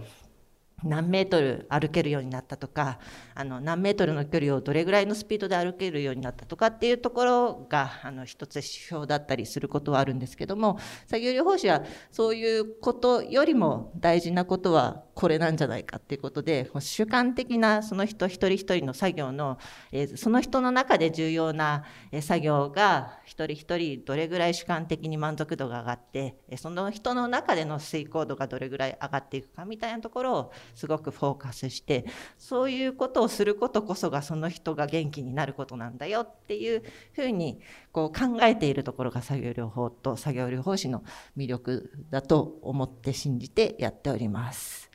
あなんですけども、まあ、こういうことをしつつもですね あの私あの作業療法士に二十歳過ぎぐらいでもなってしまったので二十歳そこそこのあの、まあ、あの若若い 私にとって結構現実はいろいろ厳しかったんですね。例えばあのなんかこうモヤモヤすることといえば、えー、そうですね病院勤務して、えー、時々、まあ、そういうこうあのリハビリテーション室にいらっしゃる方の中にはやっぱりこう、まあ、ちょっと頭あの頭痛がするから脳の脳脳の検査をしたらその検査が原因で、えー、右肩麻痺になっちゃったんだよリハビリテーションしてくださいなんていうことで、まあ、そのクライアントが来たりですとかあるいは施設にリハビリの提供しに行くともうあの結構重度の方々が並んでもお話もできないけど死にたい死にたいって80代90代の方々が、えー、もうこんこんなんで生きててもしょうがないっておっしゃる方がたくさんいてその中で、えー、私は二十歳そこそこで結構辛くてですね。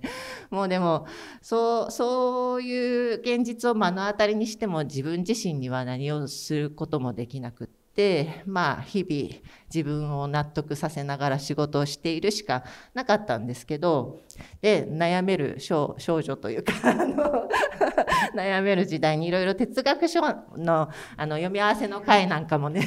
行ってて出会った本の中にあのアンナ・ハーレントに人間の条件があったんですね。でこれをみんなで読み合わせていて自分たちが今やってることっていうのはまあ労働なんだろうか仕事なんだろうか活動なんだろうかなんていう話をししていくにつれ、えー、まあ結構仕事的な、まあ、社会的な、あの貢献度の高いようなこともしてるんじゃないかなとは思いつつも、あのまあその当時自分の暮らしを振り返ったら労働と仕事とまあそれを埋め合わせるための休息ぐらいしかしてなかったんですね。でやっぱり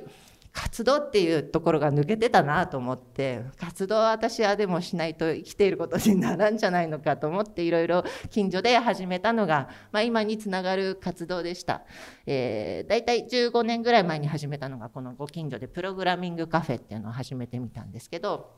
まあ、週末でしかなかなかそういうこう実際の活動っていうところに、えー、踏み込んでいくのは難しかったので休みを利用して近所のカフェで、え、障害のある当事者の方々も一緒に近所の方々と自分たちと一緒に、え、スクラッチって簡単なあのプラグプログラミング体験ができるツールがあるんですけどそれでみんなでプログラミング表現して、え、ま、交流し合おうっていうフラットな場を作りたいなと思って、えトライアルしてみました。そうすることであの、まあ、ご近所のそういった活動に興味のある仲間たちが集ってきてですね、えー、その中に浜中さんも真ん中に あそこにいらっしゃるんですけど行ってそうです。でその頃もあのアトファブっていうさっきも紹介がありましたあのスペースを運営されていたのでアトファブの中でじゃああのいろいろみんなでリハビリテーションの仲間もともと集めてものづくり、えー、手仕事みたいなものであのクライアントに何か貢献できないかっていうことででファブを取り入れて何かこうできないか、えー、ということで研修会をいろいろ重ねていただいたんですね。その中に 3D プリンター活用研修っていうのがあったりとかして 3D プリンターで自助具を作るっていう活動を始めてみたりして、えー、今に至りますということなんですけども、えー、ファブラボ品川のホームページこんな感じで、あの、ファブラボ品川、中延、東京都品川区中延の駅前にあります。えー、あの、まあ、小さなスペースですけども、いろんな方々が作業療法士のみならず、障害を持った方々とか近所のお子さんいらしていただいて、えー、自分の暮らしを自分で楽しくより良くすることを楽しむ、より良くするものづくりを楽しむ場として、えー、運営をしてきました。で、ここ、あの、アシスティブデバイスってとこクリックしていただくと、たくさん今、あの、書籍にもあります、えー、3D プリンターで作れる自助具、障害を持った方々の暮らしに役立つ道具を、えー、オープンソースとして、えー、配置してありまして、どなたでもダウンロードして、えー、お使いいただける、今200ぐらいオープンソースにしてあります。でこれをどんどん増やして、ネットワークも増やしていこうということでやってるんですけど、海外はあのいろんなところが似たようなところをやことをやっていて、えー、カナダの Makers Making Change さんですとか、フランスの Rehab Lab さんとかも、えー、割と、まあ、もう先進的に、えー、もう、えー、数年前から似たような活動で、えー、もうあのネットワークもたくさん広げていて、そうですね。あの我々よりもきっと すごいあのお金もいろいろなところからもらいつつ、えー、強固なネットワークを作ってるんですけども私たちはなんかこうここと違うなと思ってるのはもう明らかにあの作業療法の精神が私たちは最初からあってそういうあの作業っていう枠組みで広げたいっていうところで、えー、この活動をやろうとしていて割合とまあちょっと Makers Making Change さん Rehab Lab さんも運営しているこうあの主になって回してる方々はエンジニアさんというか、まあ、あの作業療法のこともご存知なんでしょうけれどもエンジニアさんとお話しすることが今までもこうちょっと交流なんかしてみてあのそういう感じだったのでなのでまあ作業療法とか作業っていうところをもうちょっと主体にしてコンセプトを回していきつつも、えー、まあ一定のこの循環というかあの経済じゃないのかもわからないですけどうまくこう回せる方法を作れるといいなということで、えー、やっております。ですので、まあ、ちょっと違った形になるかもしれないんですが、えー、日本日本初でこう作業というコンセプトをしっかりと備えたそうですねあのプラットフォームが作れるといいなと思いやっているような状況です。ということであのすいませんいろんな あの泥臭い個人の始まりからありましたけど以上です。ありがとうございます。いやいいですね。なんかうん。いやあと今日は初めて林さんの林さんは僕はもう呼びまくってるから あの活動出しは結構聞いてるんですけどなんか今日の話聞いてなんかもちろんその林さんのクライエントになってる人も多分それによって個別の現実立ち上がってるんですけど林さんも立ち上がってるんですよね。多分その活動っていう形ファブラボでの活動でそれで今になってるっていうのがなんかすごい分かるお話でなんかすごい何ていうんですかねあの逆に上田先生の話に戻ってくる感じですけど作業療法士っていうのがあった時にでも林さんそのデザインってとかファブみたいなのに出会ってなんかやっぱデザインを実践を通じて問い直してる気がするんですよ。つまり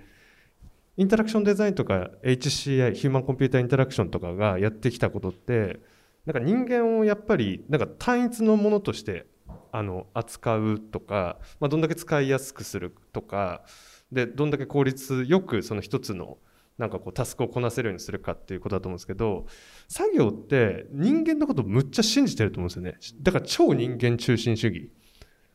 あのこうやったらいけますよじゃなくてあなたの体が 何の活動をすることによって元気になるのかっていうのはその当人の身体にしかないからそれを問い続けるメタデザインっていうかだからおじゃお前デザイナー何何やってんだっていうその林さんめっちゃデザインして大丈夫かみたいないう意味でそのすごい問い直されてるっていうのをなんか聞いて思いました。うん。あごめんとい。やでもそうですよね。あの本当にその評価法の中であの主観主観的に作業を評価するっていうところが本当に重要だ重要だなというふうに話を伺っていて思ったのとあとやっぱりその作業の中に遊びっていうものもやっぱ入るんですよね。で、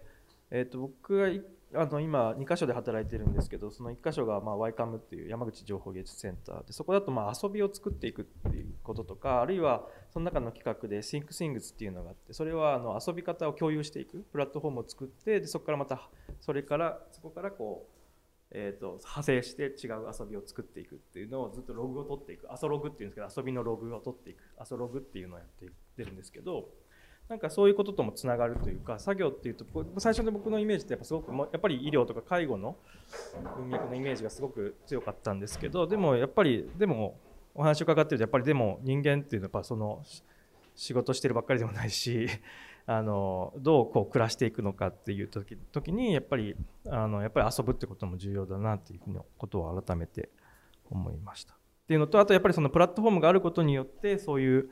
直伝とかあののれん分けとかなんていうんですかね直伝直接教えなくてもこうこれをこの回答とか先ほどのあのファブラボシナ側のこうプラットフォームを見てそこでそれをダウンロードしてで実際に自分のがで使ってみてっていうことがこうそういう派生とか転用とかそういうものがこう直接じゃなくてもこう広がっていくっていうところがすごくあの面白いなと思いますし、うん、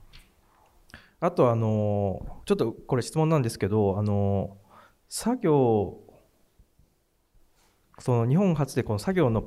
をこうまあ基調基本にしたこうプラットフォーム展開されていくっていう中でこの作業っていうものっていうのはどのぐらいあるんですか？どのぐらいあるっていうかあのどどどういう感じでこう体系化されているのかなっていうところとあとその中で自助具にでサポートしやすいものアシストしやすいものと自助具だとアシストやっぱしにくいものっていうものがあるのかなとちょっと思ったんですけどそのあたりってどうなんでしょうか？作業の体系化っていうと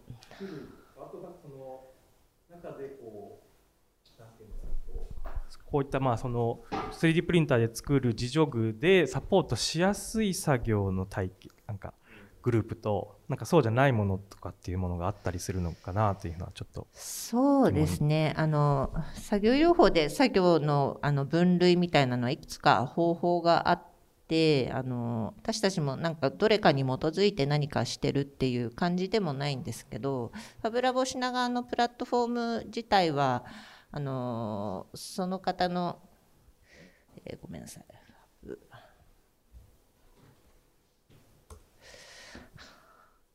その方の取り組む作業の種類に合わせてこうこの感じですね。えっと食事家事行為コミュニケーションみたいな形で今あの種類分けをしてます。でコミュニケーションっていうのが多いのはやっぱりあの、まあ、物を使って重度の障害の方でもコミュニケーション手段が作れるっていうのがすごくあの自助具としてはアドバンテージが高いっていうところでコミュニケーションっていうのはあえてここでカテゴリーにさせていただいてるっていう形ですね。なのでまああの自助具で支援がしやすい、まあ、適用が高いっていうとやはりあのそういった重度障害の方でコミュニケーションしたいけれどもあの手段に乏しい方ですとかあるいは、えー、本当に明らかに、片手あるいは片足とかっていう形で麻痺があってそれをこうまあ埋め合わせる形で何らかの代替手段として、えー、日常日用品みんなが使ってるような日用品とその方の体にマッチした間のこのつなぐ、えー、何かを自助具として作るっていうものがすごく多いかなっていう感じはします。はい、ありがとうございます。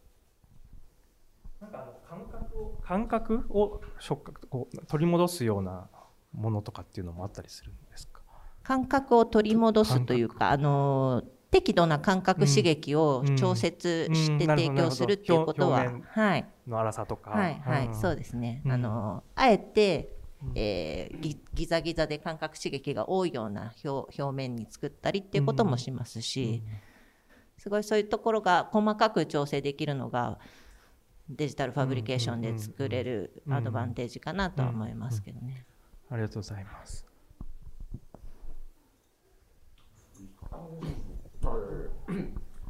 い。やあの僕はあの妹が言語聴覚士のあの仕事を長年やっているので、ちょこちょこと話聞くんですけども、なんか日本のほとんどのそのリハビリとかの場では結構、そういったことは問題になりつつも、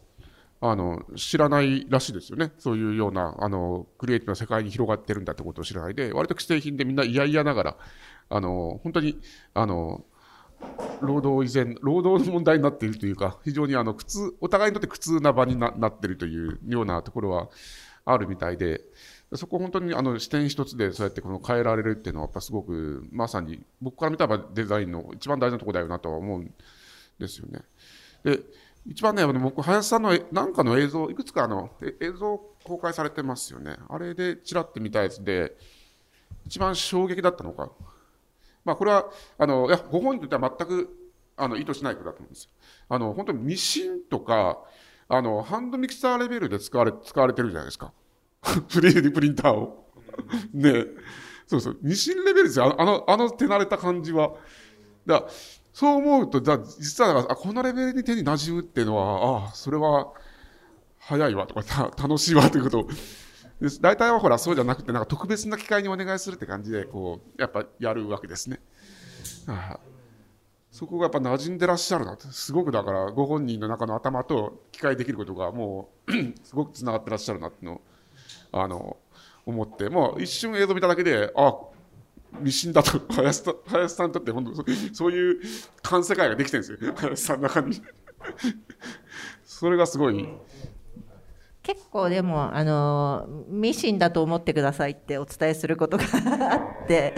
はい。あのミシンって今あんまりあの学校で習う機会が逆に減ってきているというか昔は結構ちゃんとちゃんと習って小学校とか中学校とかで習って誰でもあのパジャマ1枚は作れるようになったりとかっていうところがだんだんまあ売ってるものを買うっていうところが増えつつある中でじゃあ物を作るっていう 3D プリンターを習うっていうところにあのそこはシフトしていってもいいんじゃないかと全然思っていて難しさって言ったらまあ簡単なものを作る上ではミシンとそんなに変わりがない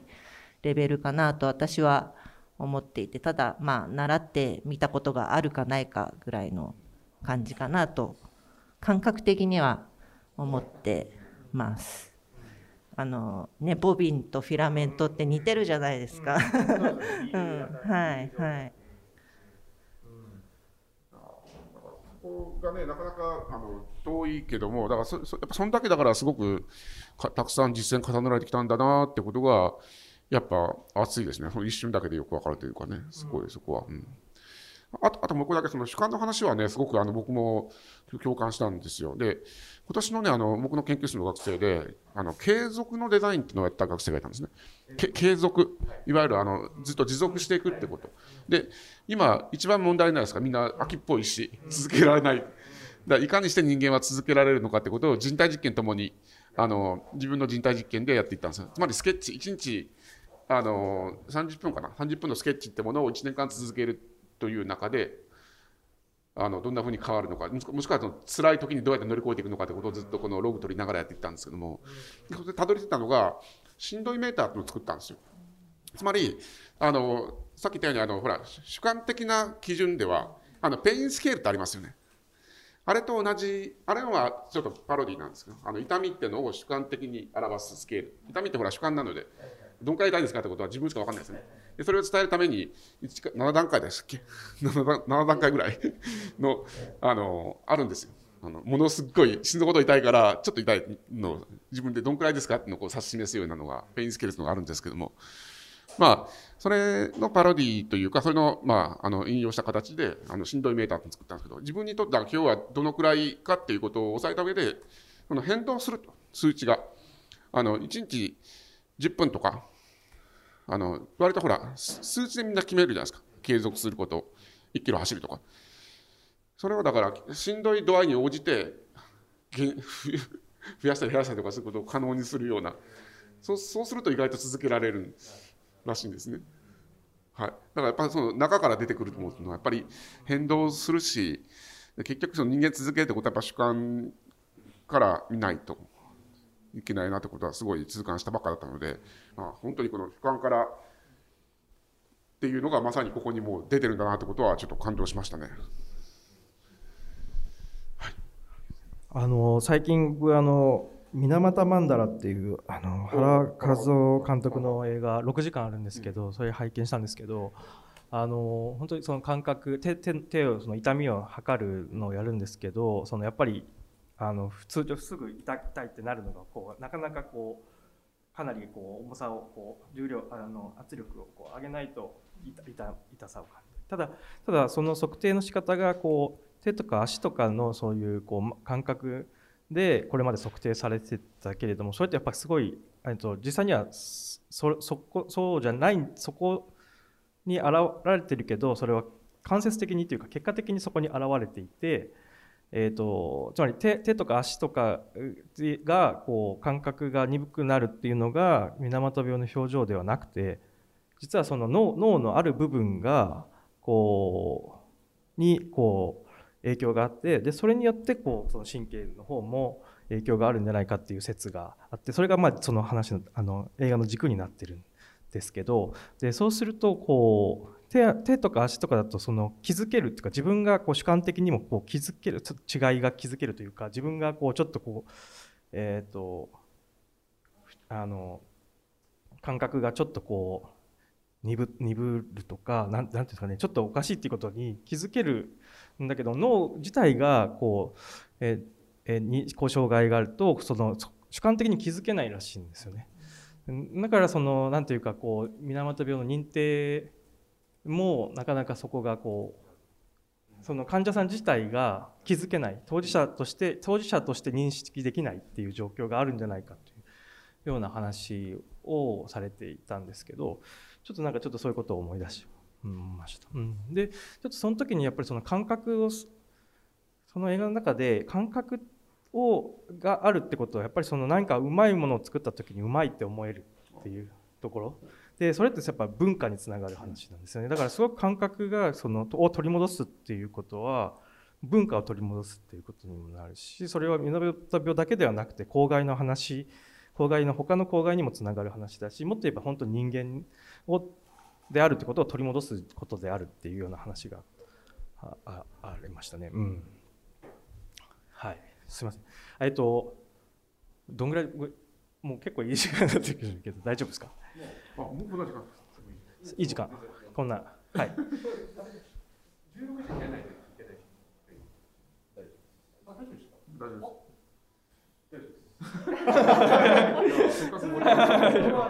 あそうです。はいはいはい、じゃあちょっとじゃあ僕の、はい、自己紹介から始めたいと思います。あの津田和俊と言います。あの島影さんが今デザインリサーチャーインレジデンスで京都工芸繊維大学の方に来て、まあ、らっしゃるんですけれども、まあ、そこの、まあ、京都工芸繊維大学のデザイン建築学系の講師として働いています。でそのあで最近出した本がですね「サーキュラーデザイン」っていうこういう本これ回していただいて あのこういう本も出していたりしますちょっと今日はこの話はあんまりしないんですけれどもこういう本を書いたりしています。で一方で、えーとまあ、兼業というかクロスアポイントメントというような形で山口情報芸術センターっていう山口にあるアートセンターで働いてます。なので、まあ、こうデザインラボでも働きつつアートセンターでも働いているという状況になります。であとはそのファブっていうことでいうとこう2010年からこのファブラブのネットワークに参加して、えー、と2000えー、とこれファブアカデミーっていう、まあ、ファブラブの元になった授業でこの、まあ、ニール・ガーシンフェルド教授って、まあ、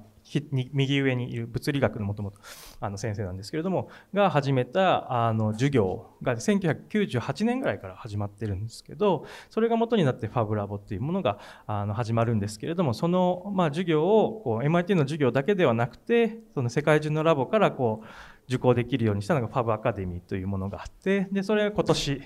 の、まあ、僕ここにちょっと怖いですよね。あの映ってますけれどもこれボストンの時間で朝9時から12時でやるんですよ。でそうすると時差があって日本でやると日本では夜11時から2時までなんですね。なのでちょっと僕はあの家族が寝てるので ちょっとあの暗がりであの受講してる。あ受講というか、まあ、あのこれの、まあ、ローカルのインストラクターをしたりしています。はい、でで、えっとまあ、ファブって、まあ、このニール・ガーシュフェルド教授の、まあ、ファブっていう本があってあの先ほどおっしゃったあのにあのやっぱりファビュラスとかファブリケーションとかを、まあ、略してこうファブっていうふうに、まあ、作ることなんですけど、まあ、この本が2008年に出てでそれであの MIT が関わっているラボだけじゃなくてこう草の根で世界中にこう広がっていったっていうことですね。で、えーと、この10年後に、えーとまあ、ニールニール・ガシュフェルドが、まあ、兄弟の、まあ、アランとジョエルとこう一緒に書いたのが「デザイニング・リアリティ」っていう本なんですね。でこれこれ2017年に出てるんですけどもまあ、なので授業を始めて年20年ぐらい弱経ったところで書いている本でこれ結構面白いんですけど最初に、えー、1章目で「How to make almost anything」っていう、まあ、ニールが N って書いてあるのがニールなんですね。でニールが話をしたらそれに応答してアランとジョエルがその次の章を書くと。で「How to make almost anything」じゃなくて「How to almost make anything」っていう。で、えーと、結局そのファブにアクセスするっていうこととか作るってことにどうまあ、アクセスするかそれからリテラシーどういうふうに上げていくかとかあるいはそういうエコシステム今日の話でもこうあの連関の話とかとつながると思うんですけどそういうものをいかに作っていくのかとかあのそういうのリスクだったりそういうものをどうこう軽減していくかっていうことが市場に求められていくっていいんじゃないかということですねだったりとかあるいは3章でサイエンスをニールが論じたらその次はソーシャルサイエンスだという感じでこう応答するような形で書いているんですよね。でロードマップの次はオプチュニティだったりとかするんですけどで要はこの本でどういうことが言われているかというとそのこれまでその一部の人が、えー、と何でも作れるようになるっていうんではなくてもっとあの全ての人があの作れるようになるためにはどういうふうにしていくのがどういうふうにしていけるのかっていうことがまあ書かれていてでその中でやっぱりその企画家とその先ほどのその上原先生の話でもそのあったと思うんですけどもそのまあ一つのものとその多元的なものっていうこと。ですね。で共通の言語。まあファブっていうのは一つの共通言語だと思うんですね。英語だけではなくてその作るっていうことを共通言語にして対話していくっていうことのなのでまあいわゆるこうまあいわゆるというか共通言語の一つというふうに言ってもいいかもしれないんですけど、うん、あの何て言うんですかね。それがこう例えばもので言うとこう共通のまあ企画とかはある程度こう作り作って共有していきつつもでも個別の固有のものも認めていくという。でそこのバランスをどう取っていくのかっていうところですよね。うん、なんかその個別にはしつつもでもでもみんなコンピューター今日は Mac だったりするんでね。でこれ例えばでもこれは共通のものでこれで互換性が保てるとかっていうことがあるわけですね。なのである程度その共通のプラットフォーム共通のものを共有しつつもでも多様なものにこうどうこうあの合わせていけるかっていうところが重要なのかなというふうに思いますで、これがまあ、ファブラブジャパネットワークって、まあ、こう2010年にこのネットワークに入って、で、自分自身はこの、国内でいうと 4, 4, つ目のラボとして、大阪の北加賀谷っていう地域に、あの、ファブラボ北加賀谷っていう、まあ、ファブラボを共同設立して、これは2013年の4月ぐらいですかね。あの、共同設立をしています。で、その時に書いた本が、ファブに何が可能かっていう本で、この表紙がファブラブ北加賀谷で、この奥の黒暗がりにバイクみたいなものに乗ってるのが僕なんですけど、あの、この時は、メーカームーブメント、それこそ、あのメーカーの運動が出てきた時に、えっ、ー、と、3D プリンターで産業が変わるっていう、製造業が変わるっていう盛り上がりだったんですよね。でも、このファブラブ関わっているメンバーは、その製造業だけの話じゃないと。あるいは機材も 3D プリンターだけじゃないというところで、どういうところにこうファブっていうのがこう影響を与えるというか、こう変えていけるきっかけ、あの、ことに、あの、まあ、どういうところに可能性があるのかっていうのを、こう、まあ、一章ずつ担当して書いてた本なんですよね。うん、で、この中で僕はそのファブが循環を変えるかな。まあ、そんな感じのこうテーマ。資源循環に対してファブ、自分たちで作るっていうことが、あのの可能性っていうのがあるんじゃないかということを思ってそういうことを書いたんですね。で、その時に書いた言葉の中に、まあ、地域合理性って合理価値かな？地域合理価値っていうことがあって、その、まあ、ある企業が、まあ、デザインのデザインっていう本がありますけれども、それを書かれている方が、まあ、デザインとデザインのデザインという本の中に紹介されている概念で、まあ、ある企業が世界中の都市のどこに行ってもこれでいいと思える価値っていうのを世界合理価値って呼んだんですね。あの、うん。で、まあそれもあると。それもある。これでいいっていうふうに思う価値っていうのも確かにあると思うし、あの自分もそのそういうせい、まあね、あれなんですけど、一方でやっぱりそれだけじゃなくて、地域合理的な価値っていうものがあるんじゃないかと思ったり、まあそういうところを自分自身がこう、押していけないかなっていうところを思ってそういうことを書いています。で、えっ、ー、と、で、そうしたときに、まあ、で、まあ、ファブに何が可能かって時に、ファブはものものづくりもするんだけど、いろんな、えっ、ー、と、まあ、街づくりとかにも広がっていくわけですね。で、それを、まあ、の動きが、まあ、ファブシティという動きがあって、で、これは2014年にバルセロナでファブ10という、まあ、先ほどあのファブ9という話がありましたけど、ファブ9がえーと、横浜で開催されたファブラボの年1回行っている会議のことなんですね。でそれの翌年に、えーと、バルセロナでファブ10というあの会議が行われてでそこに行って、えーとまあ、そういったところから結構そのファブシティという動きが始まってきてバルセロナがまあファブシティ宣言っていうのをするんですよね。でそれどういうことかっていうと物の循環をこうまあその左側がプロダクトイントラッシュアウトって言って、あの、もうグローバルなこうサプライチェーンの中で、ある国で、えー、と資源を採取してでそれをある国に運んで生産してでそれをまた違う消費する国に運んでって消費したらまたそれを今度また、えー、廃棄する。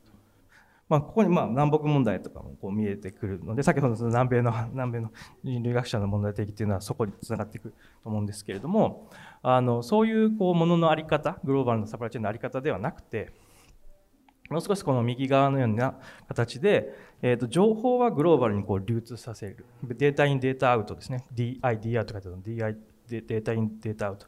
地域にその情報はどんどん入ってくるんだけれどもそのものの循環はもう少し地域で閉じていくっていうことができないかっていう。これがまあファブシティのコンセプトなんですけどそれはまあシティじゃなくてよりこう資源が豊富なまあビレッジでもそれは一緒でかつそのビレッジの方がその資源があるのでその生産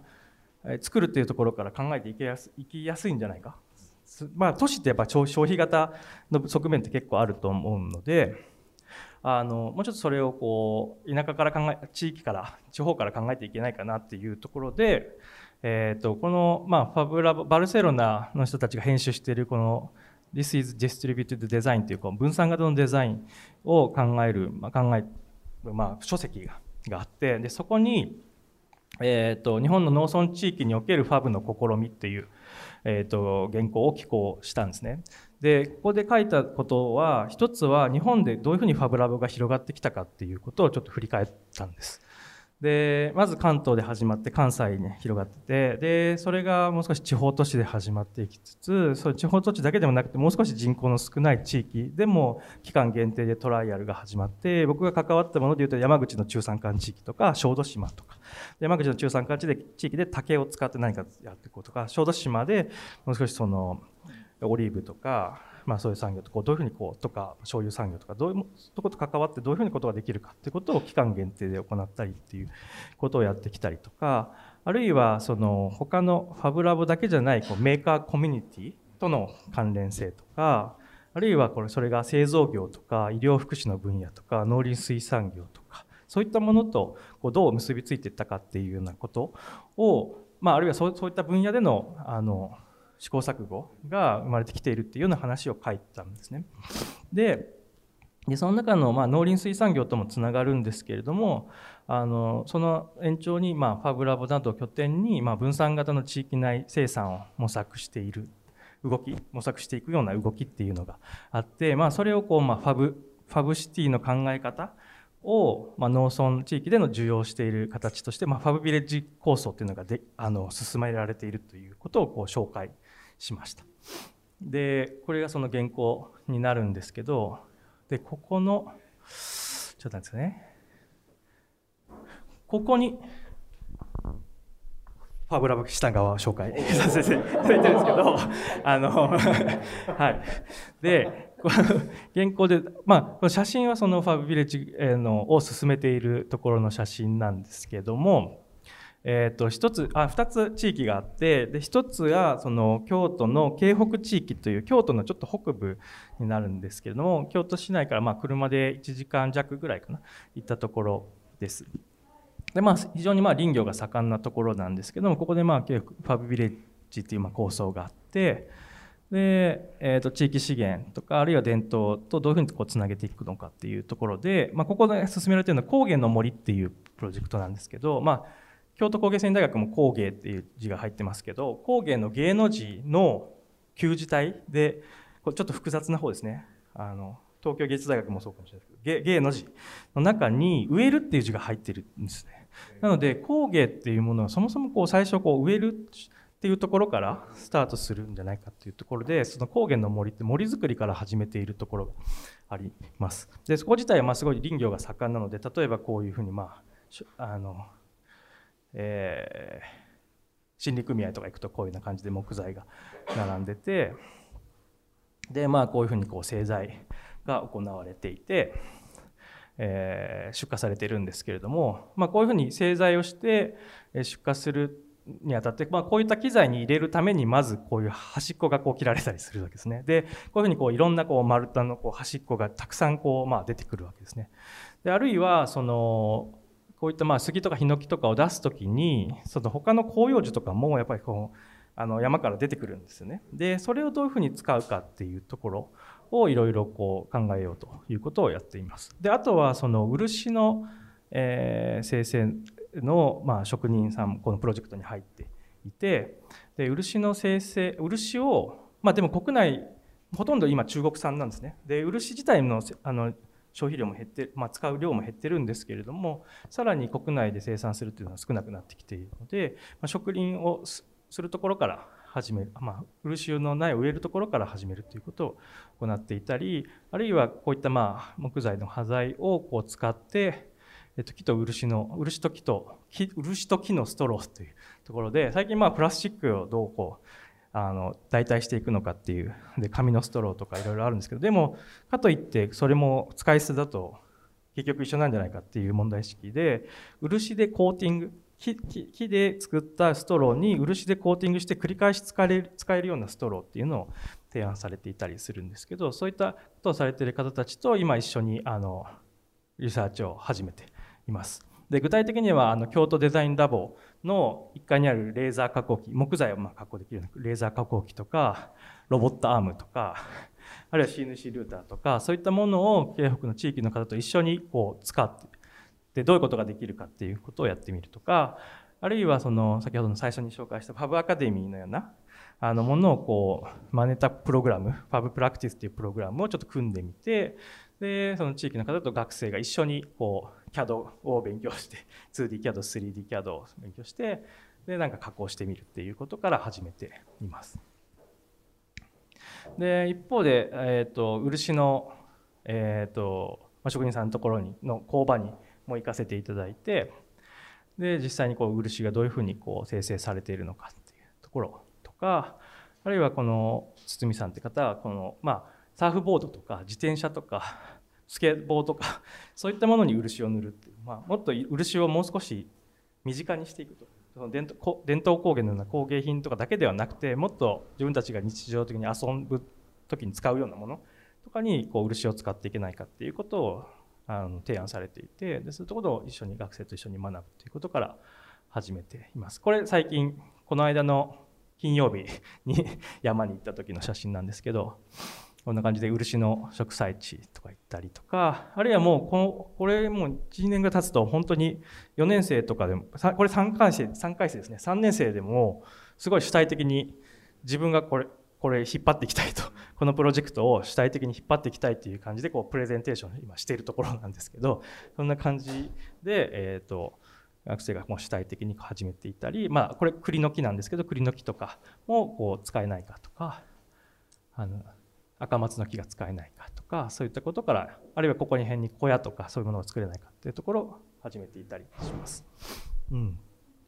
で本当にまあ今度地域ごとにいろんなあの動きがあってでもう一つは今度紹介するのが岡山県新庄村っていうこれ僕の実家なんですけど実家がある村なんですけど人口が850人ぐらい今なっているんですねででそこの、まあ、こういう景色で先ほどのあの林さんのあれじゃないですけどこのこれがこの辺にうちがあります。まあ、あの こういうところで僕はあのず15歳ぐらいまで育ったんですけどあのここに今あのショップボットっていうまあ大型の木工ができるあの木材加工用の大型の、まあ、コンピュータ数値制御型の CNC ルーターっていう、まあ、加工できる機材こういうものを入れてで、えー、と今試行錯誤を始めているところになります。で今そこで地域おこし協力隊を募集今まさに募集明日までしているところなんですけどそういったところでいろいろこう地域の方とこうワークショップをしていくとかあるいはコンペをしてでどういったものがこれまあコーペンとかにもこう高校生とか も応募してくれたりするんですけどあのでこれの、えーと、作り方とかも全部こうファブルっていうまあその作り方を共有するプラットフォームに一旦上げてもう公開をしてやるみたいな形でやり始めていたりします。でもこのまあファビレッジっていうまあプロジェクト自体はまあ本当始まったばかりなのでこれからどんどん事例が出てくると思うんですけど具体例というかですね。具体的に作るものがお見せできるようになるかと思うんですけど、まあ、こういう流れコンセプトの中で高校生。ですね。はい。です。でこれはなんかハニカム状のなんかこうモジュールをこう地面に突き刺していってこうベッドのようなものを作るっていうものなんですけど、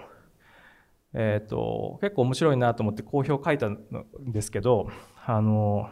まあ、森と対話するというか あのふかふかの腐葉土かはたまた石や金くそに当たるか金くそっていうのはこの辺があのたたら製鉄も行ってたところなのでちょっとこう特徴的なこう気泡が入った石とか結構川とか森の中とかあったりするんですね。だからそういうものに当たるかもしれないし だから柔らかいかもしれないし硬いかもしれないしちょっと差し込むことで森の地形や地面対話する道具として面白いんじゃないかなというところとあとはまあハニカムってすごい生物がよく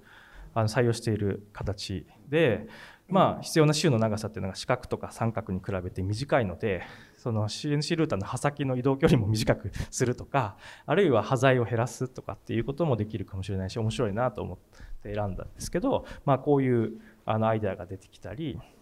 しています。うん、そうですね。まあ、こういう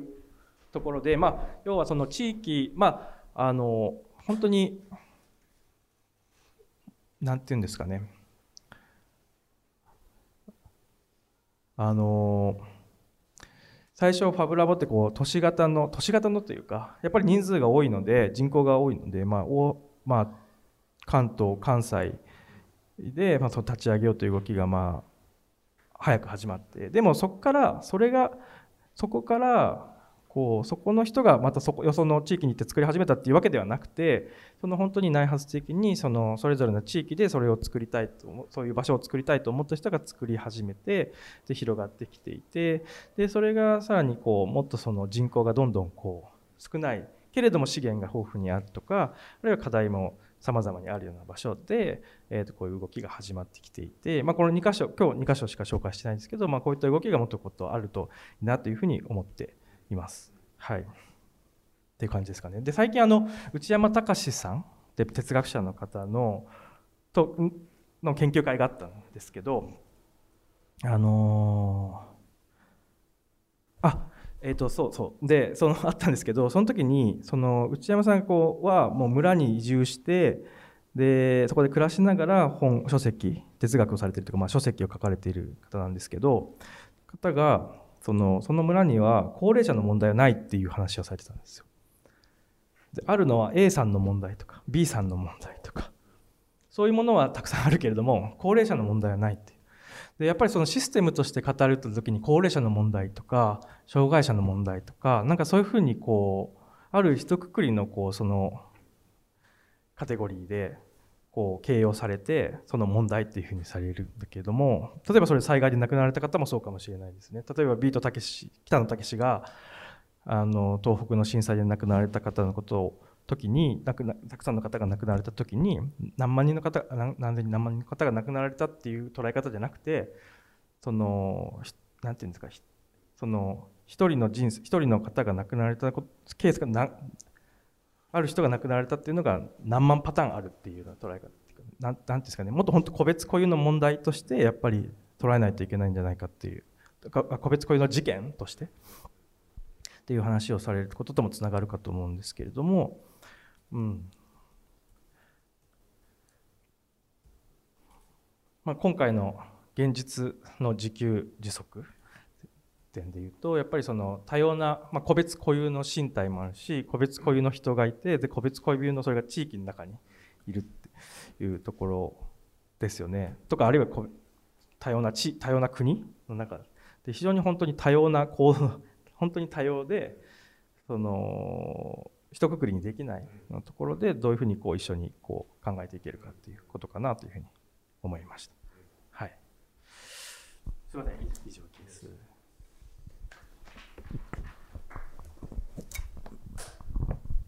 です。津田さんは実際に今津田さんと暮らしてるに近いぐらいあの毎日会ってるんですけど京都で。あの職場が今一緒なんで。何ヶ月ぐらいですか？3ヶ月ぐらいしか経ってないですかね。10月から。あだから10、11うんはいはいはい。すごい短い期間ですけどね。ものすごく元気になりました津田さんが近くに入れて。つまりなんかこう多分この展覧会だからもうちょっと今日のお話が、まあ、一応その公開インタビューって形ではあるんですけどなんかまあ、今日オープンしたのもあるんですけどオープニングイベント感がちょっと 僕の中ですごいなんかあるというかなんかあのー、そうですね。なんかやっぱりその上水先生の話にもなんかつながってるかもしれないですけどやっぱり多分、まあ、いろんな 3D プリンターとかデジタルファブリケーションの使い方があってでえっとやっぱりファブは態度なんですよね多分。アティチュードで。でそれが美しいかどうかっていうのが多分ポイント。で多分あのまあ、僕は京都行って津田さんと近くにいて元気が出てるのは多分その精神的な思想のなんかこう一環というかその次の世代が多分僕らなんでなんかそこでなんかすごいあの元気出てきたっていうのがあのあるんですけどなんかやっぱりそのここのなんかつつなんていうかひひ次に行ってく感じっていうのがなんかすごいあの元気出るポイントで多分ファブラボっていうのがあのなんか最初にできた時から、えっと、今でなんか結構全然違う状態になってるとあの思っててあの例えばファブラボ品川とかファブ OT とかあの津田さんだったらファブビレッジで僕ファブビオトープとか言ってるんですけど多分今までのあのファブラボに来てなかったですよね。あの視覚障あ視覚障害とかあのなんか障害当事者の人がとかあとはその実際に、えー農村地域でいるそこで生きてる人がそのファブっていうのをやるっていうのがあの今までその姿としてなかったんだけど多分その段階になんか入入ってきてるっていうかなんかそれまさになんかなんか実践されているっていうふうにあの津田さんの実践見ていてだからなんかそういうなんていうのかな、まあ、ここで一応マンズイニを引いていいのかわかんないんですけどやっぱりなんかデザインアビリティみたいなのがやっぱり固有にあってでそれをどうやって引き出すかっていうのをなんかあのーなんていうかな、まあ、その education もあるんですけどその使い方教えるとかそう使える環境を作るとかなんかそういうふうになんか実践されてるのかなってこのお三方そうなんですけどあその津田さんの実践もまさにその一つだなっていうふうになんか見ててちょっと上平先生のちょっとコメントを聞きたいなっていう感じです。津田さんの今のやつ聞いて。あコメントもらっていいですか？はい、い、やいや本当素晴らしいですね。あのいやまさにあのえーとマンゼリーの話はデザインケケーパビリティですね。ケーパビリティはいはいはい。まあそのデザイン能力ってものをね各自がまあ持ってて はい。まあそんなような話で、まあ、まさにつながると思うんですけど、あの僕はねその僕の多元的デザインっていう話に引っ張るよりは僕はね今あの現実の自給自足っていうこの展覧会のキーワードがあるじゃないですか、まあ、それ自体が非常に魅力的ですよね。で僕さっきのあの高校生が作ったやつが非常にそれだなとまさにつまりそのあの田舎ってほら特にああいうところで僕も田舎出身なんですけど何もないよってみんな言うんですよ。何もないよってけどそれ彼らによって何かあるっていうのはその東京資本のなんかねあの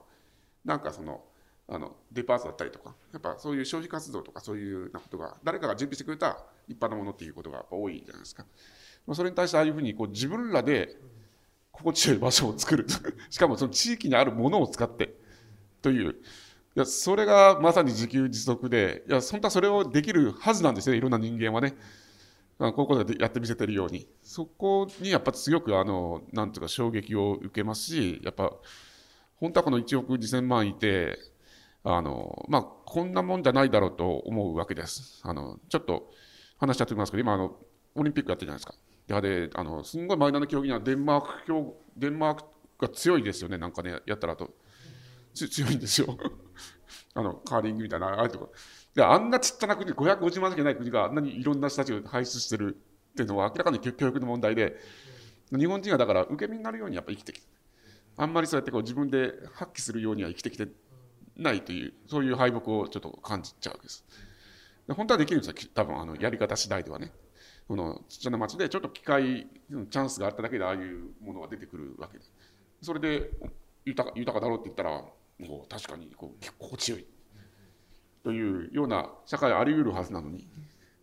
だから何よりもあれを建築家が作ったんじゃなくてあの地元の高校生が出してきてかつまあそれをちゃんと意味付けしてあげられる場があるっていうのが非常に僕はまさに現実の自給自足だなというふうに、思いますね。でファブのさっきタイだって話がありましたけど僕自身はねやっぱそこでちゃんと地域にあるものを使うつうことは大事なんじゃないかと思うんですかそれって重視されてるんですか？そうですね。あのそうです。あのやっぱりそのまああの京北京都の京北地域にしても岡山県新庄村にしてもまあ林業が盛んで。えー、となんですけどやっぱりその丸太して製材して、まあ、丸太だったりとかあるいは製材したものを外に出してうし市場に出してでで中で使うにしてもそこからまた買い直してっていう形になるんですよね。でそうではなくてもう少し中で作作るところまでできないかっていう、まあ、そのためには乾燥工程もう少し乾燥の機材入れるとかあのもうちょっと必要になってくるその間をサプライチェーンをつないでいく仕組みが必要になってくるあの投資も必要になってくるんですけどあの目標としてはそういう中でもう少しその自分たちが使うものとかあるいは自分たちがこうまあ何ですかね作って提案したいものをそこで作ってあそこでもう最最終製品までというか何ていうんですかね使えるところまで作っていくっていうところを目指しているというような感じですね。なのでまあそこの木材を使う。でその木材もやっぱりその今の植林されてでたまあその杉ヒノキだけではなくてやっぱり広葉樹とかもどんどんこうまあ出てくるのでその辺りもその木の特性樹木の特性をに応じて何かあの作っていけないかっていうことを今やろうとしているというような感じですね。でも今のあの京都の京北ののは本当にこの間も金曜日に行ったばっかりなんですけどその時も本当に学生のなんか自立性が出てきてって面白いなと思っていてなんか教教員がなんかこうなんか提案するんじゃなくてもうどんどんこう提案してでなんかこうまずその計画するための場を作るみたいなところから。あの作るものを決めるところその前の段階なんですねもうまずまずはこうこういうふうにこう例えばこれとかもやっぱ椅子があって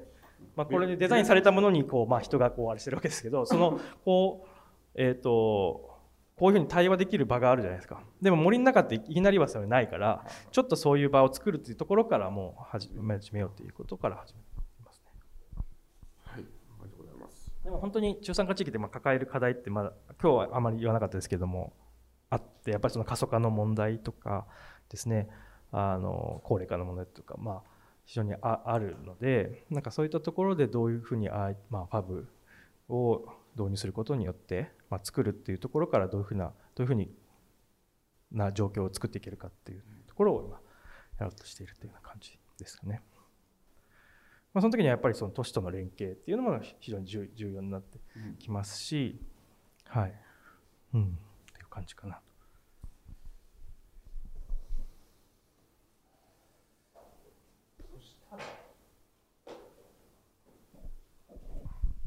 あのそうなんだけどちょっと一回休憩を挟んで、ちょっと質問ある方いたら質問していて 明日からちょっと今日あとは30分しかない。あ、30分しかない。じゃあちょっと、はい。はい。えー、っと、この、お名前何でしたっけ？安田さん。この後も安田さんとのセッション。あと、あの、あの、お知り、はいはいはいはい。あ、そうですもしよろしければ、ご質問していただけると嬉しいというところで、ちょっとご質問じゃあ、どっちからじゃあ、ちょっと前に来てもらいたいです。ごすみません、これがちょっと限界が。あ、じゃもうここら辺まで、もう参加してもらって、ちょっと、もうこれしかいないんで。そうそうそうそう。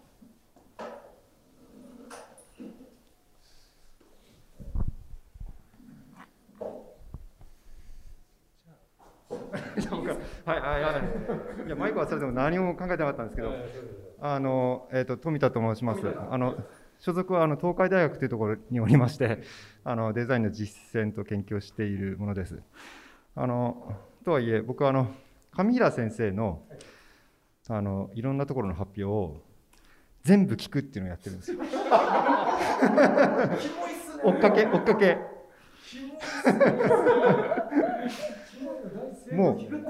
うかれこれ3年ぐらいやってますね。もうちょっといってるかな。追っかけですね。でどういうところでどんなことを話すのかってその話がどういうふうに受容されるのかっていうのをあの研究しているっていう。上平先生の研究をはい。すごい。あでもそういいな。なんかやっぱりでも追っかけられる対象にならないじゃ ないですか。そういうふうにやっぱり研究者がそうあるべきですよいやいや確かにあのいろんなところ 昨日も確かオンラインでしたよねあ、おとついかな、おとついオンラインでやってですよね。昨日は入試でした。あ、昨日、あ、おとついでしたっけ、おとついの、えっ、ー、と、情デザイン、デザイン学会の。はい。でそこの場での、まあ、お話結構似てるところもあったんですけど、そこでのこう話の展開の仕方とやっぱ今日全然違って。そういう楽しみ方がある。全然違う。すごいすごいね。はい。え今あえーと、大学のあの、まあ、研究研究、はいをまあ、教育をしているなんですけどあはい教員ですあのちょっと口をつくますとあのデザインのデザインを書いた原君あそうなんだ、デザインあの原が研研究室？あ原先生が指導教員でしたけどあ、まあ、僕は、まあ、ちょっとそういう道には行かなかったっていう意味であのはい。まあ、あるけれども、いうことなんです。いやでも本当に非常にあの地域合理性というか、まあ、地域の価値を高めていくっていうのは非常に面白くって。で特に情報をまあ共通化させて、まあ、物とか素材みたいなものをまあ地域にあのの場でそういう、まあ、循環させていくっていうのは非常に面白いなと思ったんですけどもやっぱりあのこういった取り組みって地方がやっぱりすごく盛んというか、あのビルドの秋吉さんもそうですし、あの津田先生もそうですし、あまあ、あとは、まあ、あの品川あの僕も行きましたけどあの中野部のあの、まあもありますけれどもなんか都市でできることってどういうことなのかなと。多元的で脱、まあ、人間中心的な取り組みをこの人工物と人にあふれた都市でやっていくっていうことはどういったことができるんだろうっていうのはちょっと考えてしまいました。僕あの今家がここから歩いて、まあ、20分ぐらいのところなんですけど何ができるのかなともう敷地ちょっと超えたらもう他人のものじゃないですか。あのまあお花1個置くぐらいだったら怒らないかもしれないですけども、まあ、なんかできないですね。超えられない。でも家の中で全部完結するっていうそういった時にどうやってこう循環的な取り組みをしていけばいいのかなと。で人工物にあふれている我々の生活の中にも、まあ、ある意味循環的で脱人間中心的なものも実はまあ潜んでいるというか絡んでいるところはあると思うんですけどもそういったものはどういうふうに捉えればいいのかなとかちょっと自分の実践をする上でどんなことができるんだろうって考えちゃったっていうのが感想というかはい。あの聞いてみたいことです。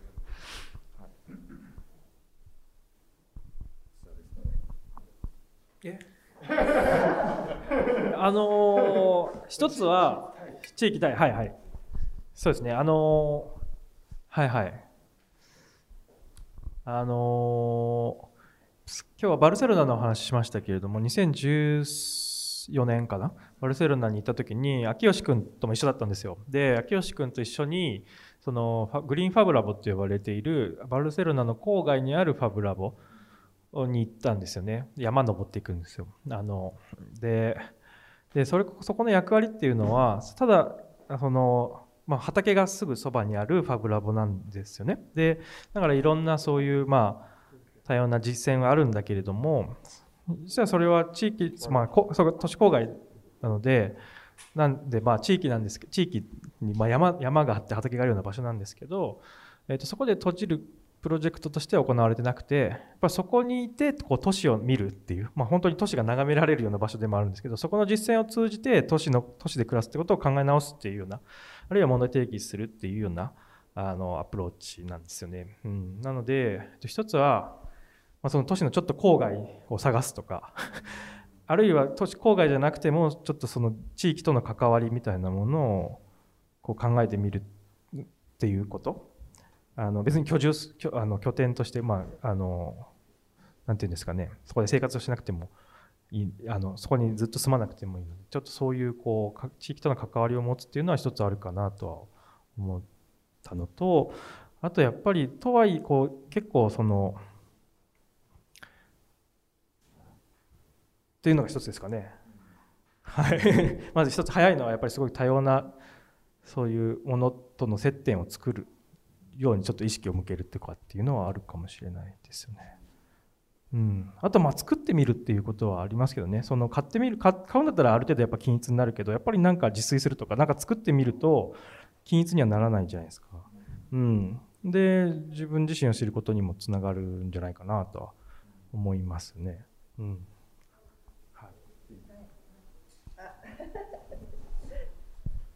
えっと、作業療法的に 話すると、はい、あの、あれなんですよ、私、あの、今、訪問リハビリっていう、あの、作業療法の提供の仕方もしていて、以前は病院でリハビリもやってたんですけど、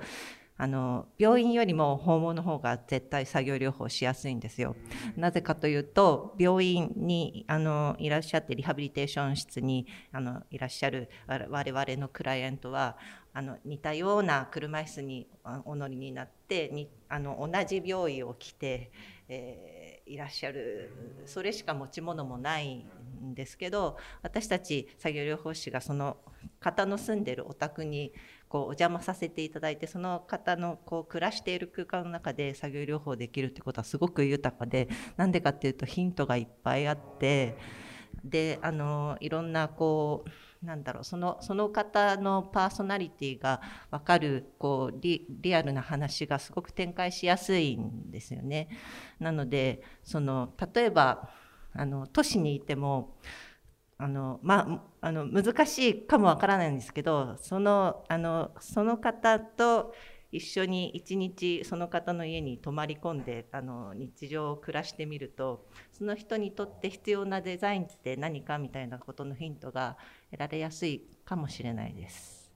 なんかこう違う部屋に行ってこうこういうところに行ってこういう会話してるだけだとまだちょっと現れにくいと思うんですけどその方の暮らしてるスペースにお邪魔させてもらって一日過ごしてみるっていうとすごくあのももな何かその人にこうこう価値のあるデザインとかプロダクトってなんだろうっていうのがこう湧き上がってきやすいんじゃないかなって作業療法的には 思います。でもやっぱり共通してるのはやっぱりちょっと自分の暮らしっていうのを相対化してみるっていうことかもしれないですね。ちょっと違う。そのでも自分の暮らしが普通だと思っているけど実は全然普通じゃない可能性ありますよね。3年間上平先生を追いかけする追っかけするっていうのは多分 部屋の中に多分上平先生のポスターとか貼ってあったりするのね。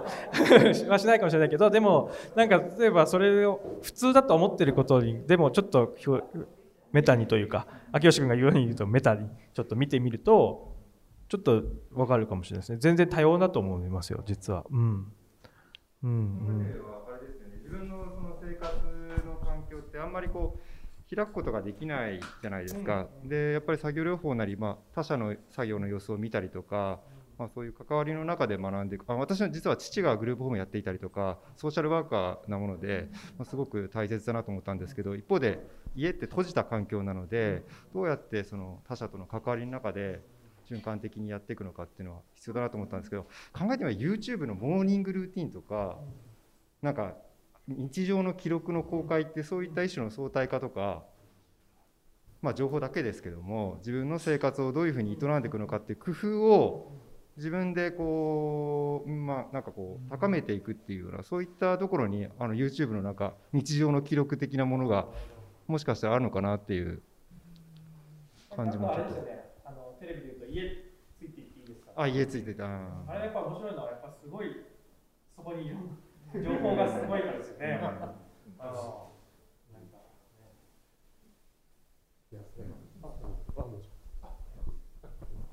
すいません。あのちょっとなんか都市的なところでどういうアプローチで何するかって話なんですけどここから見ると今ちょっと指させないんであれですけど駐車場の向こうに黄色い手すりっていうかに座ってタバコ吸ってる方いらっしゃるじゃないですか。結構ああいうことって起きるんですよね。で都市をハックするってよく建築業界とかだとずっと言われていていろんな取っかかりがあるところに自分の作ったものを持ってって座れるようにするとか何か飾れるようにするみたいなたいな取り組みをやってる人は結構多いんですよ。それこそそのさっきあの津田さんご紹介されたショップボットみたいなもので作ったものを公園のフェンスのところにバーってかけてそこに物を置いて遊べるようにしたりみたいな活動をする人とかは結構いたりするのでなんかそういう、まあ、都市だからできないっていうことはなくてなんか都市なりに取り組めることっていうのは絶対あるはずででただリソースはやっぱり都市の中にはないっていうのは絶対あってまああの地元に生えてる木を切って何か作るみたいなことはできないのでそのリソースをどうするかみたいな問題はやっぱり出てくるんですけどなんかそういうことをまあ改めて考えるきっかけにもなるかなっていう気はしますね。でなんかそれで何て言うんですかねそのちょっと今日今回のやつでいろいろ資料を見ていてあの小池和子さんっていらっしゃるじゃないですかあの無印良品立ち上げの時にいろいろやった方が彼女がまあ、三宅一生のことを精神的ノマドだみたいなことを言っていてで、まあ、何かっていうと俯瞰的に自分のことも見入れてで、まあ、縛られないでいろいろできるっていうようなことを自分の中で持ってるられる人だみたいな話があってでその上浦先生のおっしゃる多元とかそういうようなことってそういう精神的ノマドっていう状態があることによって多元的な自分にも気づけるしみたいな他の人のことも評価っていうか自分の中で分かろうとするみたいなこともできるだろうしみたいなことがあるかなっていう気がしていてなんか自立した市民の存在が大事みたいなことってすごいなんか言いたくなったりとかしてそんな そんな話なのみたいな感じでもあるんですけどでもそういうものを維持しようと思ったらそういう精神的ノマドみたいな感じのあの心の持ちようっていうのはすごい大事かなっていうのはちょっと気がしていてそれはだから都市にいてもあの山にいても全然自分のいる環境か関わらずなんかそういう気持ちは大事かなっていう気がちょっとしましたねっていう。はい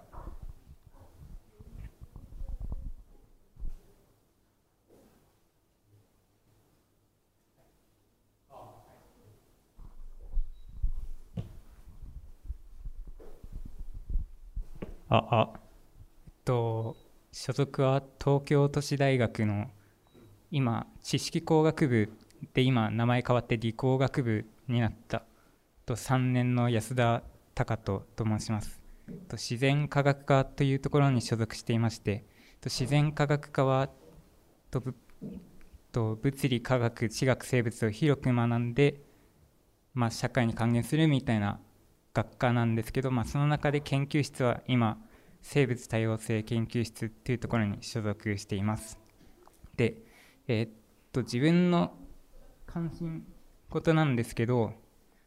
なんだろう。まあそのまあ美大生とかがその科学的な知識をもとにした作品とかを作るときに、まあ、どのようなところから着想を得ているのかなっていうところと、まあ、例えばそういう作品作りにあの、まあ、そういう理学系の学生が関わっていくとどどのようになるのかなっていうところがまあ関心にあります。であとまあその例えばファブとかっていうのはなんかやっぱ CAD とかそういうものづくりというのがメインだと思っていてなんかそうなってくるとやっぱり工学系の学生とか、まあ、そういう工学的な知識 CAD とかできるみたいな人がやっぱりなんか大きく関わってるんじゃないかなっていうのが、まあ、私、まあ、理学系からの意見っていうか、まあ、見た印象なんですけどじゃあそこに理学系の理論寄りの人がどのように関わっていったらなんか新しいイノベーションっていうのが起きるのかなっていうのがまあ関心としてあって、まあ、そういうところにまあ、まあ、美大生とかも関わってくるとなんかそういう新しい、まあ、科学的な知識とかもなんか工学と、まあ、工学っていうのはまあ理論とともに発展してきたもので、まあ、そういう工学と理論とまた美大性とかのなんか表現とか合わさっていくとなんか面白くなるんじゃないかなっていうのがまあ関心としてあります。で、なんだろう、まあ質問としてはまあ、まあ、まあ、質問としてはまあ、まあ、ファブに理学系っていうのはどのように関わっていくのかなっていうのが質問です。まあ、自分の関心事に対するコメントでも何でもいいので、なんか意見とかがもらえたら嬉しいです。ありがとうございます。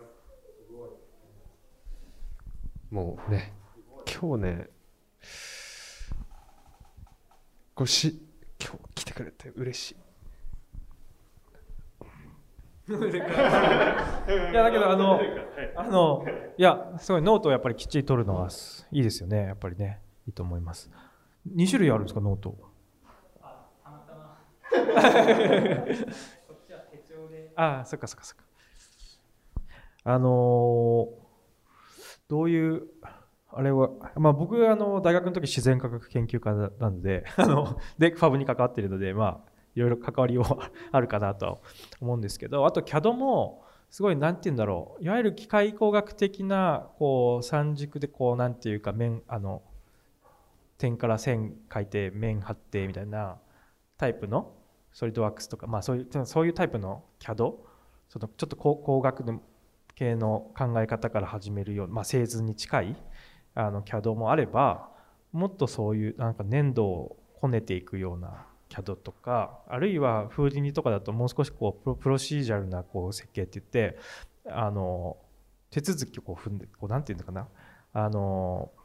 そこには物理現象とかもこうどんどん、まあ、入れていけるわけなんですよね。まあ、VFX って言ってあの、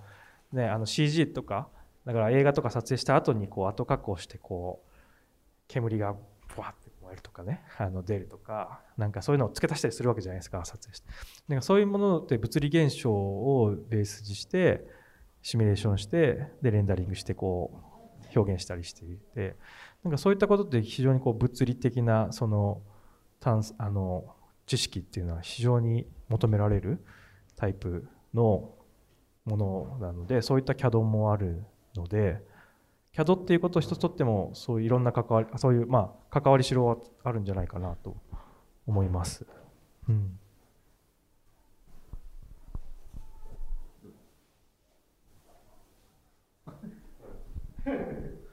はい。ご質問ありがとうございます。なんかあの今お話伺ってて美学とか理学とか工学みたいな風な分けて見るっていうあの視点自体がすごく何て言うんだろうモダニズム由来だなっていうことを非常に感じてですねでそのファブでものを作るようになるとみんなどうせざるを得ないかっていうと美学的に見てどうとか理学的に見てどうとか工学的に見てどうっていうのはあんまり考えてる余裕がなくて目の前に立ち現れる現実にどう対処するかみたいなことの連続なんですよね。でそれをちょっと引いてみた時にあこれはなんか工学的に見るとこうだろうなとかっていうことはいろいろあると思うんですけどやってる時にそれは全然意識の中になくてとにかくなんか手を動かして作るみたいなことに集中できるっていうのがなんか多分人がもともと持ってる情動みたいなこととかに結構深く関わりがあるんじゃないかっていう、あの気がしています。でなんかまあ僕の言葉じゃなくて林さんの言葉なんですけど、えー、と代わりに言ってしまうとですね あの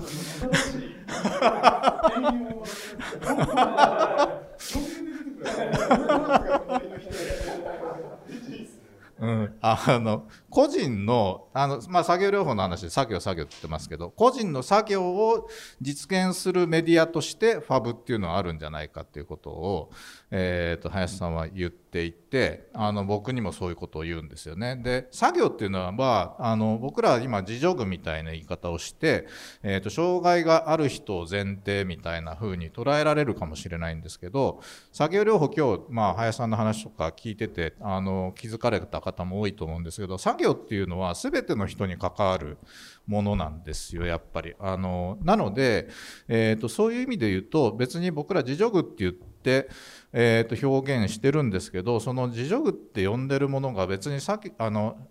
体とかに障害あるなし関わらずみんなにとってのそういうなんかお困りごとを解決する道具だっていう立場で考えられるものだっていう感じなんですよね。なのでまあなんか何て言うんだろう、あのー楽しい暮らしを作るって言ってますとかつって言ってますけど、日々の暮らしの中にそんな特別なことじゃなくて、ものづくりがみんなのところにあるっていうようなことができるといいなと思ってやってるところは大きいので、なのでまあなんか、障害ある人に提供するとか、障害ある人はそれを提供してもらうって思ってるとかっていうことは、早くやめたいなと思っていて、えー、と必要なものはもう自分で何とかするっていうのはみんな基本的なマインドとしては持っていて、それのために、で手手助けが必要な人は手助けするし、で手助けなくてもできるようになりたい人はそれをお助けするしみたいな感じで自立してみんなやっていけるといいなと思ってる感じです。なんか全然質問の答えと違う話に最終的になっちゃったけどすいません。はい。ね、人の話あともう一個だけあの今日ご紹介したあのファブアカデミーっていうプログラムがあってでファブアカデミーって検索したら出てくるんですけどファブアカデミーってまあその造形と実装の授業がこう交互に入ってると言われててで造形っていうのはいわゆるこう造形大とか美大とか芸大でやるような造形の仕方みたいなものと思ってもらっていて実実装というともう少し工学部あの総合大学の工学部とかまあ、ロボコンとか 高専のねとかそういったものをイメージしてもらえるといいんですけどそれはやっぱ例えば国内だと結構教える大学がこう大学によってこうとかそのによってこう分かれている分断されているっていうところがあるんですけどそれをもう少しこう取り戻していくっていうものでもあったりするんですよねだからそのプログラム自体がこう非常にこう領域横断的なものでで最終的に自分の作りたいものを自分でこう表現して作るんですけどそこにはやっぱすごい総合性が求められる。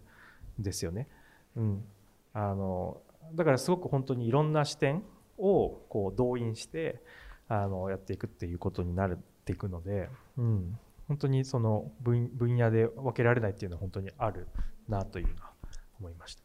まあ、そのその中で得意なものっていうものを生かしていける方向っていうのがあるんじゃないかなっていう感じはありますね。うん、あのやっぱその、実は見えてるけど多分見えてない状態だと思うんですよ。そういうできるようなことが。多分いっぱいあるんだけど、視野に、見えてても視野に入らないってことが多分いっぱいあります、例えば今、今ここにパソコン読んであって、ね、あの、まあ見えてるようで、まあその奥がわかんないわけで、まあ、それ以上のことはわかんないわけじゃないですか。で、あの、情報の授業で何やるかっていう問題に結構似たような問題があって、一体ね、巨大なシステム組むわけないから、一体何すんだよとか結構、いろんな人たち言うんですよ。まあ、そうですね、高校生が情報の授業でプログラム組むって一体どんな、今こんだけ山ほどある中で、ところがね、やる学生はちゃんと考えるんです。あの、赤外のシステムを作ったんですよ。自分たちだからニーズをお互い聞き合って全部自動入力したらこう組まれるとか、こうシャッフルするとか、ああ、すごいなとだ。見えてるけど、みんな、あんま当たり前に目の前にありながら、それが見えてないんですよ。赤外のシステムって実は作れるんです。多分そういうことだと思うんです。だから当たり前だと思ってることになんかいろいろできることは多分あるんじゃないかなと思いますね。はい。それを見つけてみると、この大学の中でもいろいろと多分、あの、学生目線から、だからこそ見えることって多分たくさん見つかる気がします。ちょっと、これ10日間やってるんで、もし家近かったら、また来てね。いるから、おじさん。ここに。うん。はいこ。こういう人ですよ。こういう人が博士を取って いてここにいるんで、あの、いろんなことがあり得る。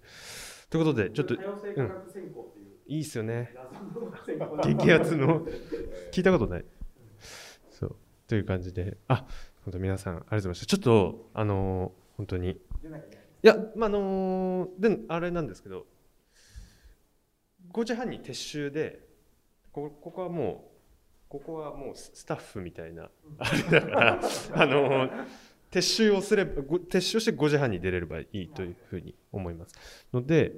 あのー、ちょっとそうですね。なんでちょっと最初に言ったみたいな感じで今日撮ったやつダイジェストにして映像にするのとあのー、この音源もちょっと多分ちょっと編集してアップしようと思ってるんですけどちょっと最後皆さんにあの一言ずつコメントをいただいてなんかそれをもとになんかちょっと編集のなんか指針にできればなと思ってましてなんかいいですかね。一人ずつちょっと全体のなんか総括的なものとここに残ってることでいいんですけどどうしようかな。逆でいきましょうか。林さん浜中さん。あ違うか。津田さん。まあいやこうこういきましょう。はい。これはその編集するよりどころにす。るよりどころにしてでもまあ普通に、はいはい、しあの締めの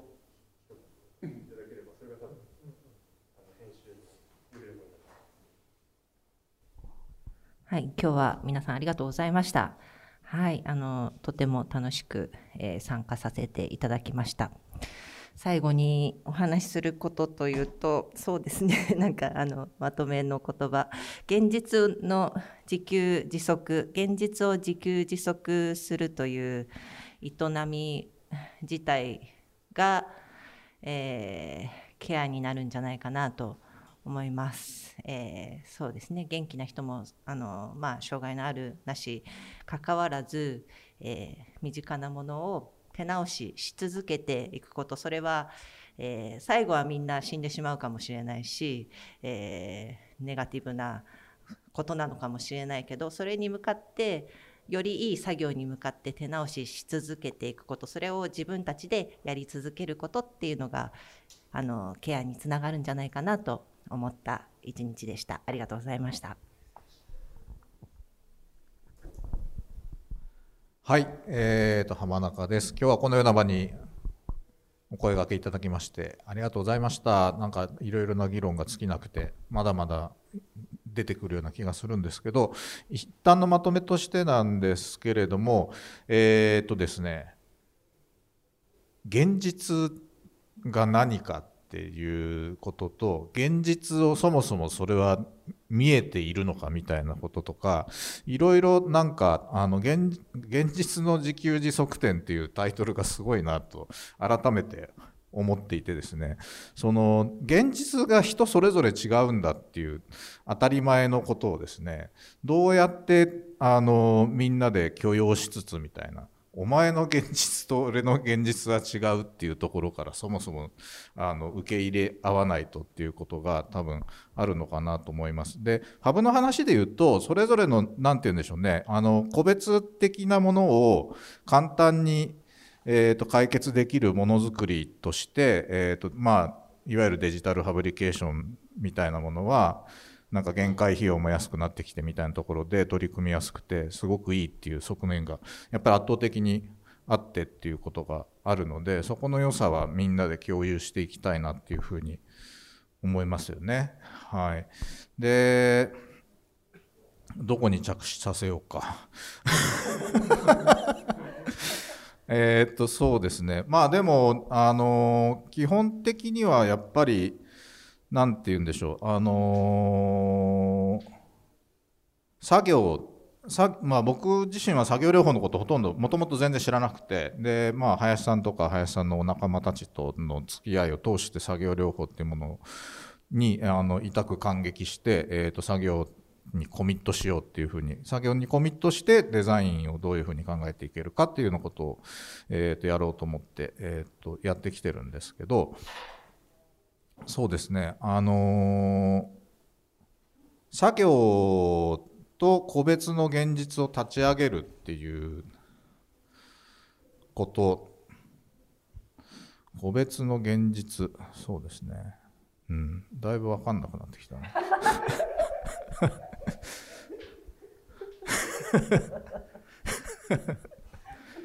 さっき大体言っちゃったからな。まあ、あの、そうですね。えっと、まあ、その精神的ノマドってさっきも言ってましたけど、あの、精神的ノマドっていうのはすごい大事な態度だなっていうふうに思うので、まあなんかそういう俯瞰的に見つつ、ある時はま集中する必要ありますけど、一旦パッて下がれるっていうような立場は、あの、保ったまんまものを作り続けるっていうことが大事かなというふうに思いま思いました。今日はありがとうございます。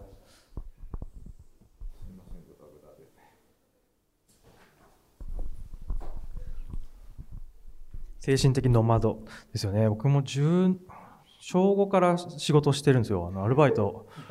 小午から中3まで毎日新聞配達してたりとか、まあなんかそういうこういろんな役割を社会の中でのいろんな仕事アルバイトでもなんか十何種類アルバイトやるとなんかこうちょっと相対化して見れるみたいな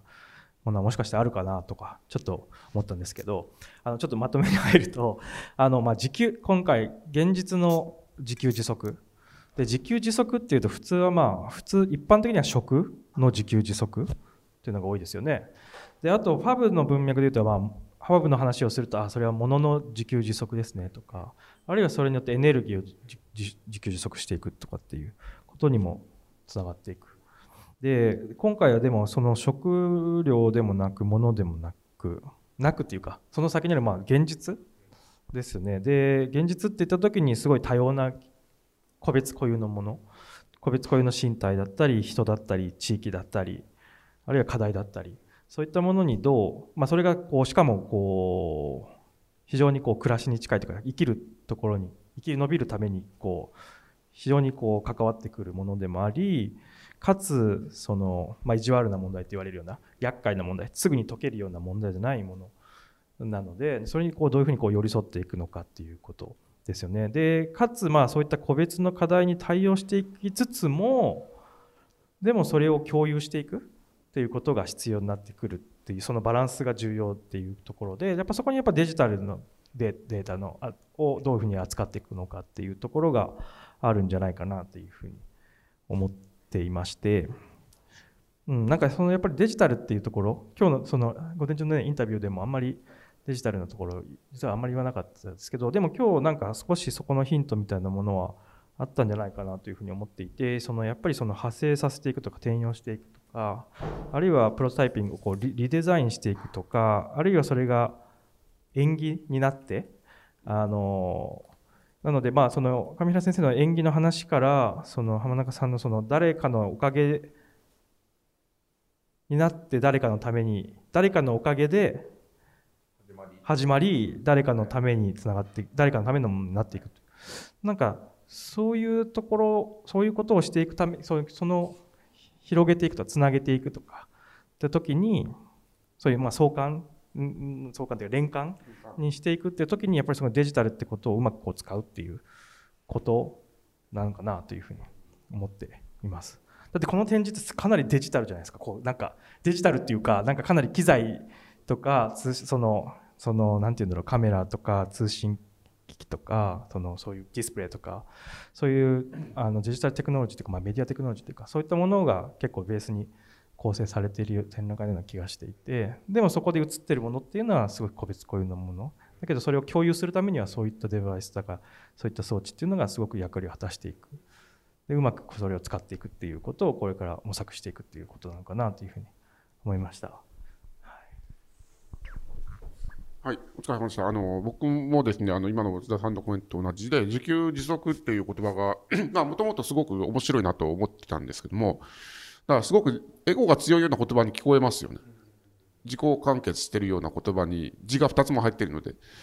けどまあそれを一個解体してみると、やっぱその自給自足で食べ物が自給自足だと実は他の生き物を食べながら生きてるじゃないですか。ね。そういうだから解像度が変われば、その自給自足の意味が変わってくるなっていうことを今日改めて思って。だそういう意味では、あの、えっ、ー、と、いろんな生き物がいるからこそ自給自足ができるんであって、まあそういうままさに演技的なね、あの、関係性があるよなというふうに、まあ一個その自給自足を深めたら、そういう意味、意味のなんか、その広がりというか、そういうものが、あの見えてくるなというのは、そういったようなものを見る、まあまあ、僕の言葉で言えばアーティテュードです。やっぱそういう態度っていうものがいるなってのことを、やっぱり、あの、はい。な普通に生きてるとそういうことになかなか気がつきにくくって、で、それにやっぱ、何によって気がつくと、やっぱ、やっぱその、そういう、そういうこと面白がってる人とか こういった場とか やっぱね、あの、ぼーっとしてるとなかなか気がつかないのかなと思って、だからそういうことをその背中を見せてるいろんな方々っていうのは、やっぱりいろんな人の現実を変えることができるのかもしれないなと。はい。やっぱそれはだから自分じゃやっぱなかなか気がつかないよなってことをちょっと思いました。ですので、はい。あの、皆さん、僕はちょっとよくわかんないポジションですけども、実践者として、あの、その背中を見せることで、間接的にあのそれを見た人たちの現実は変わってますので、はい、そこは、はい、あのぜひ皆さんあのなんか積極的に背中を他の方々に見せてくだ さいという 感じですね。特にあの島影君はそういうねそういう役割だと思いますので、はい、はい、そういうわけで、はい、あの頑張ってください。お疲れ様でした。いや本当にあのーそうなんですよねこれ多分この展覧会自体が背中を見せる展覧会なんですよねなんかすごい大きななんとかイズムみたいなやつとかじゃなくてあのー、もう実践してる身体とかその背中をはいこれも背中散歩してる背中を見せるしかなくてで、まあ、頑張って見せるっていうのを考えてこの展覧会とかフォーマット作ったんですけどまあすごい端的に言うとやっぱりここは美術だだと思うで僕今は多分現代美術の端っこでずっとやらせてもらっててで今回こういう機会をもらえてなんかこういう形できたんだけれどもやっぱオープンの初日はやっぱ寂しかったね最初ね。やっぱ背中がちょっとまだちっちゃいんで僕。あのー、ちょっとこれなんかいけつつまりその現実自給自足ってテーマ自体でどう何か人の問いになってなんか考えていくなんかこう共同体みたいにできていくかっていうところのなんかこう初日の空気まだ入ってないって あのなんかこう温まってなかったんですけどあのまず背中見せマンウーマンとメンたちとあのその亀谷先生のちょっとそのデザインの理論とかそこからなんか整理していたやつで急に背中やや大きくなりました僕、うん、それでちょっとあのあと10日間はこれでいけそう。っていうのでというかちょっと僕があのあの元気になったっていうことであのもうあの本当にありがとうございました。そういうことですせやな。背中も大きくしてもらったってことやな。そう。じゃいけそうです。いけそうです。いけそうな気になりました本当に。いやということで皆さんあの本当にちょっと長丁場だったんですけどあの聞いてくださった皆さんもあと遅れてあの長谷川愛があの来てますおノマティックブルーを、うん、ブルーを着てますけどもあのー、来てくださってありがとうございました。ちょっとじゃあまたあのねおじおじさんここいるからあのまた暇な時に家が近かったら来てください。はい。ということで、あのー、じゃあ一旦この多元的なデザイン会を、えー、ちょっとここで閉幕しようと思います。皆さんありがとうございました、はい、ありがとうございました。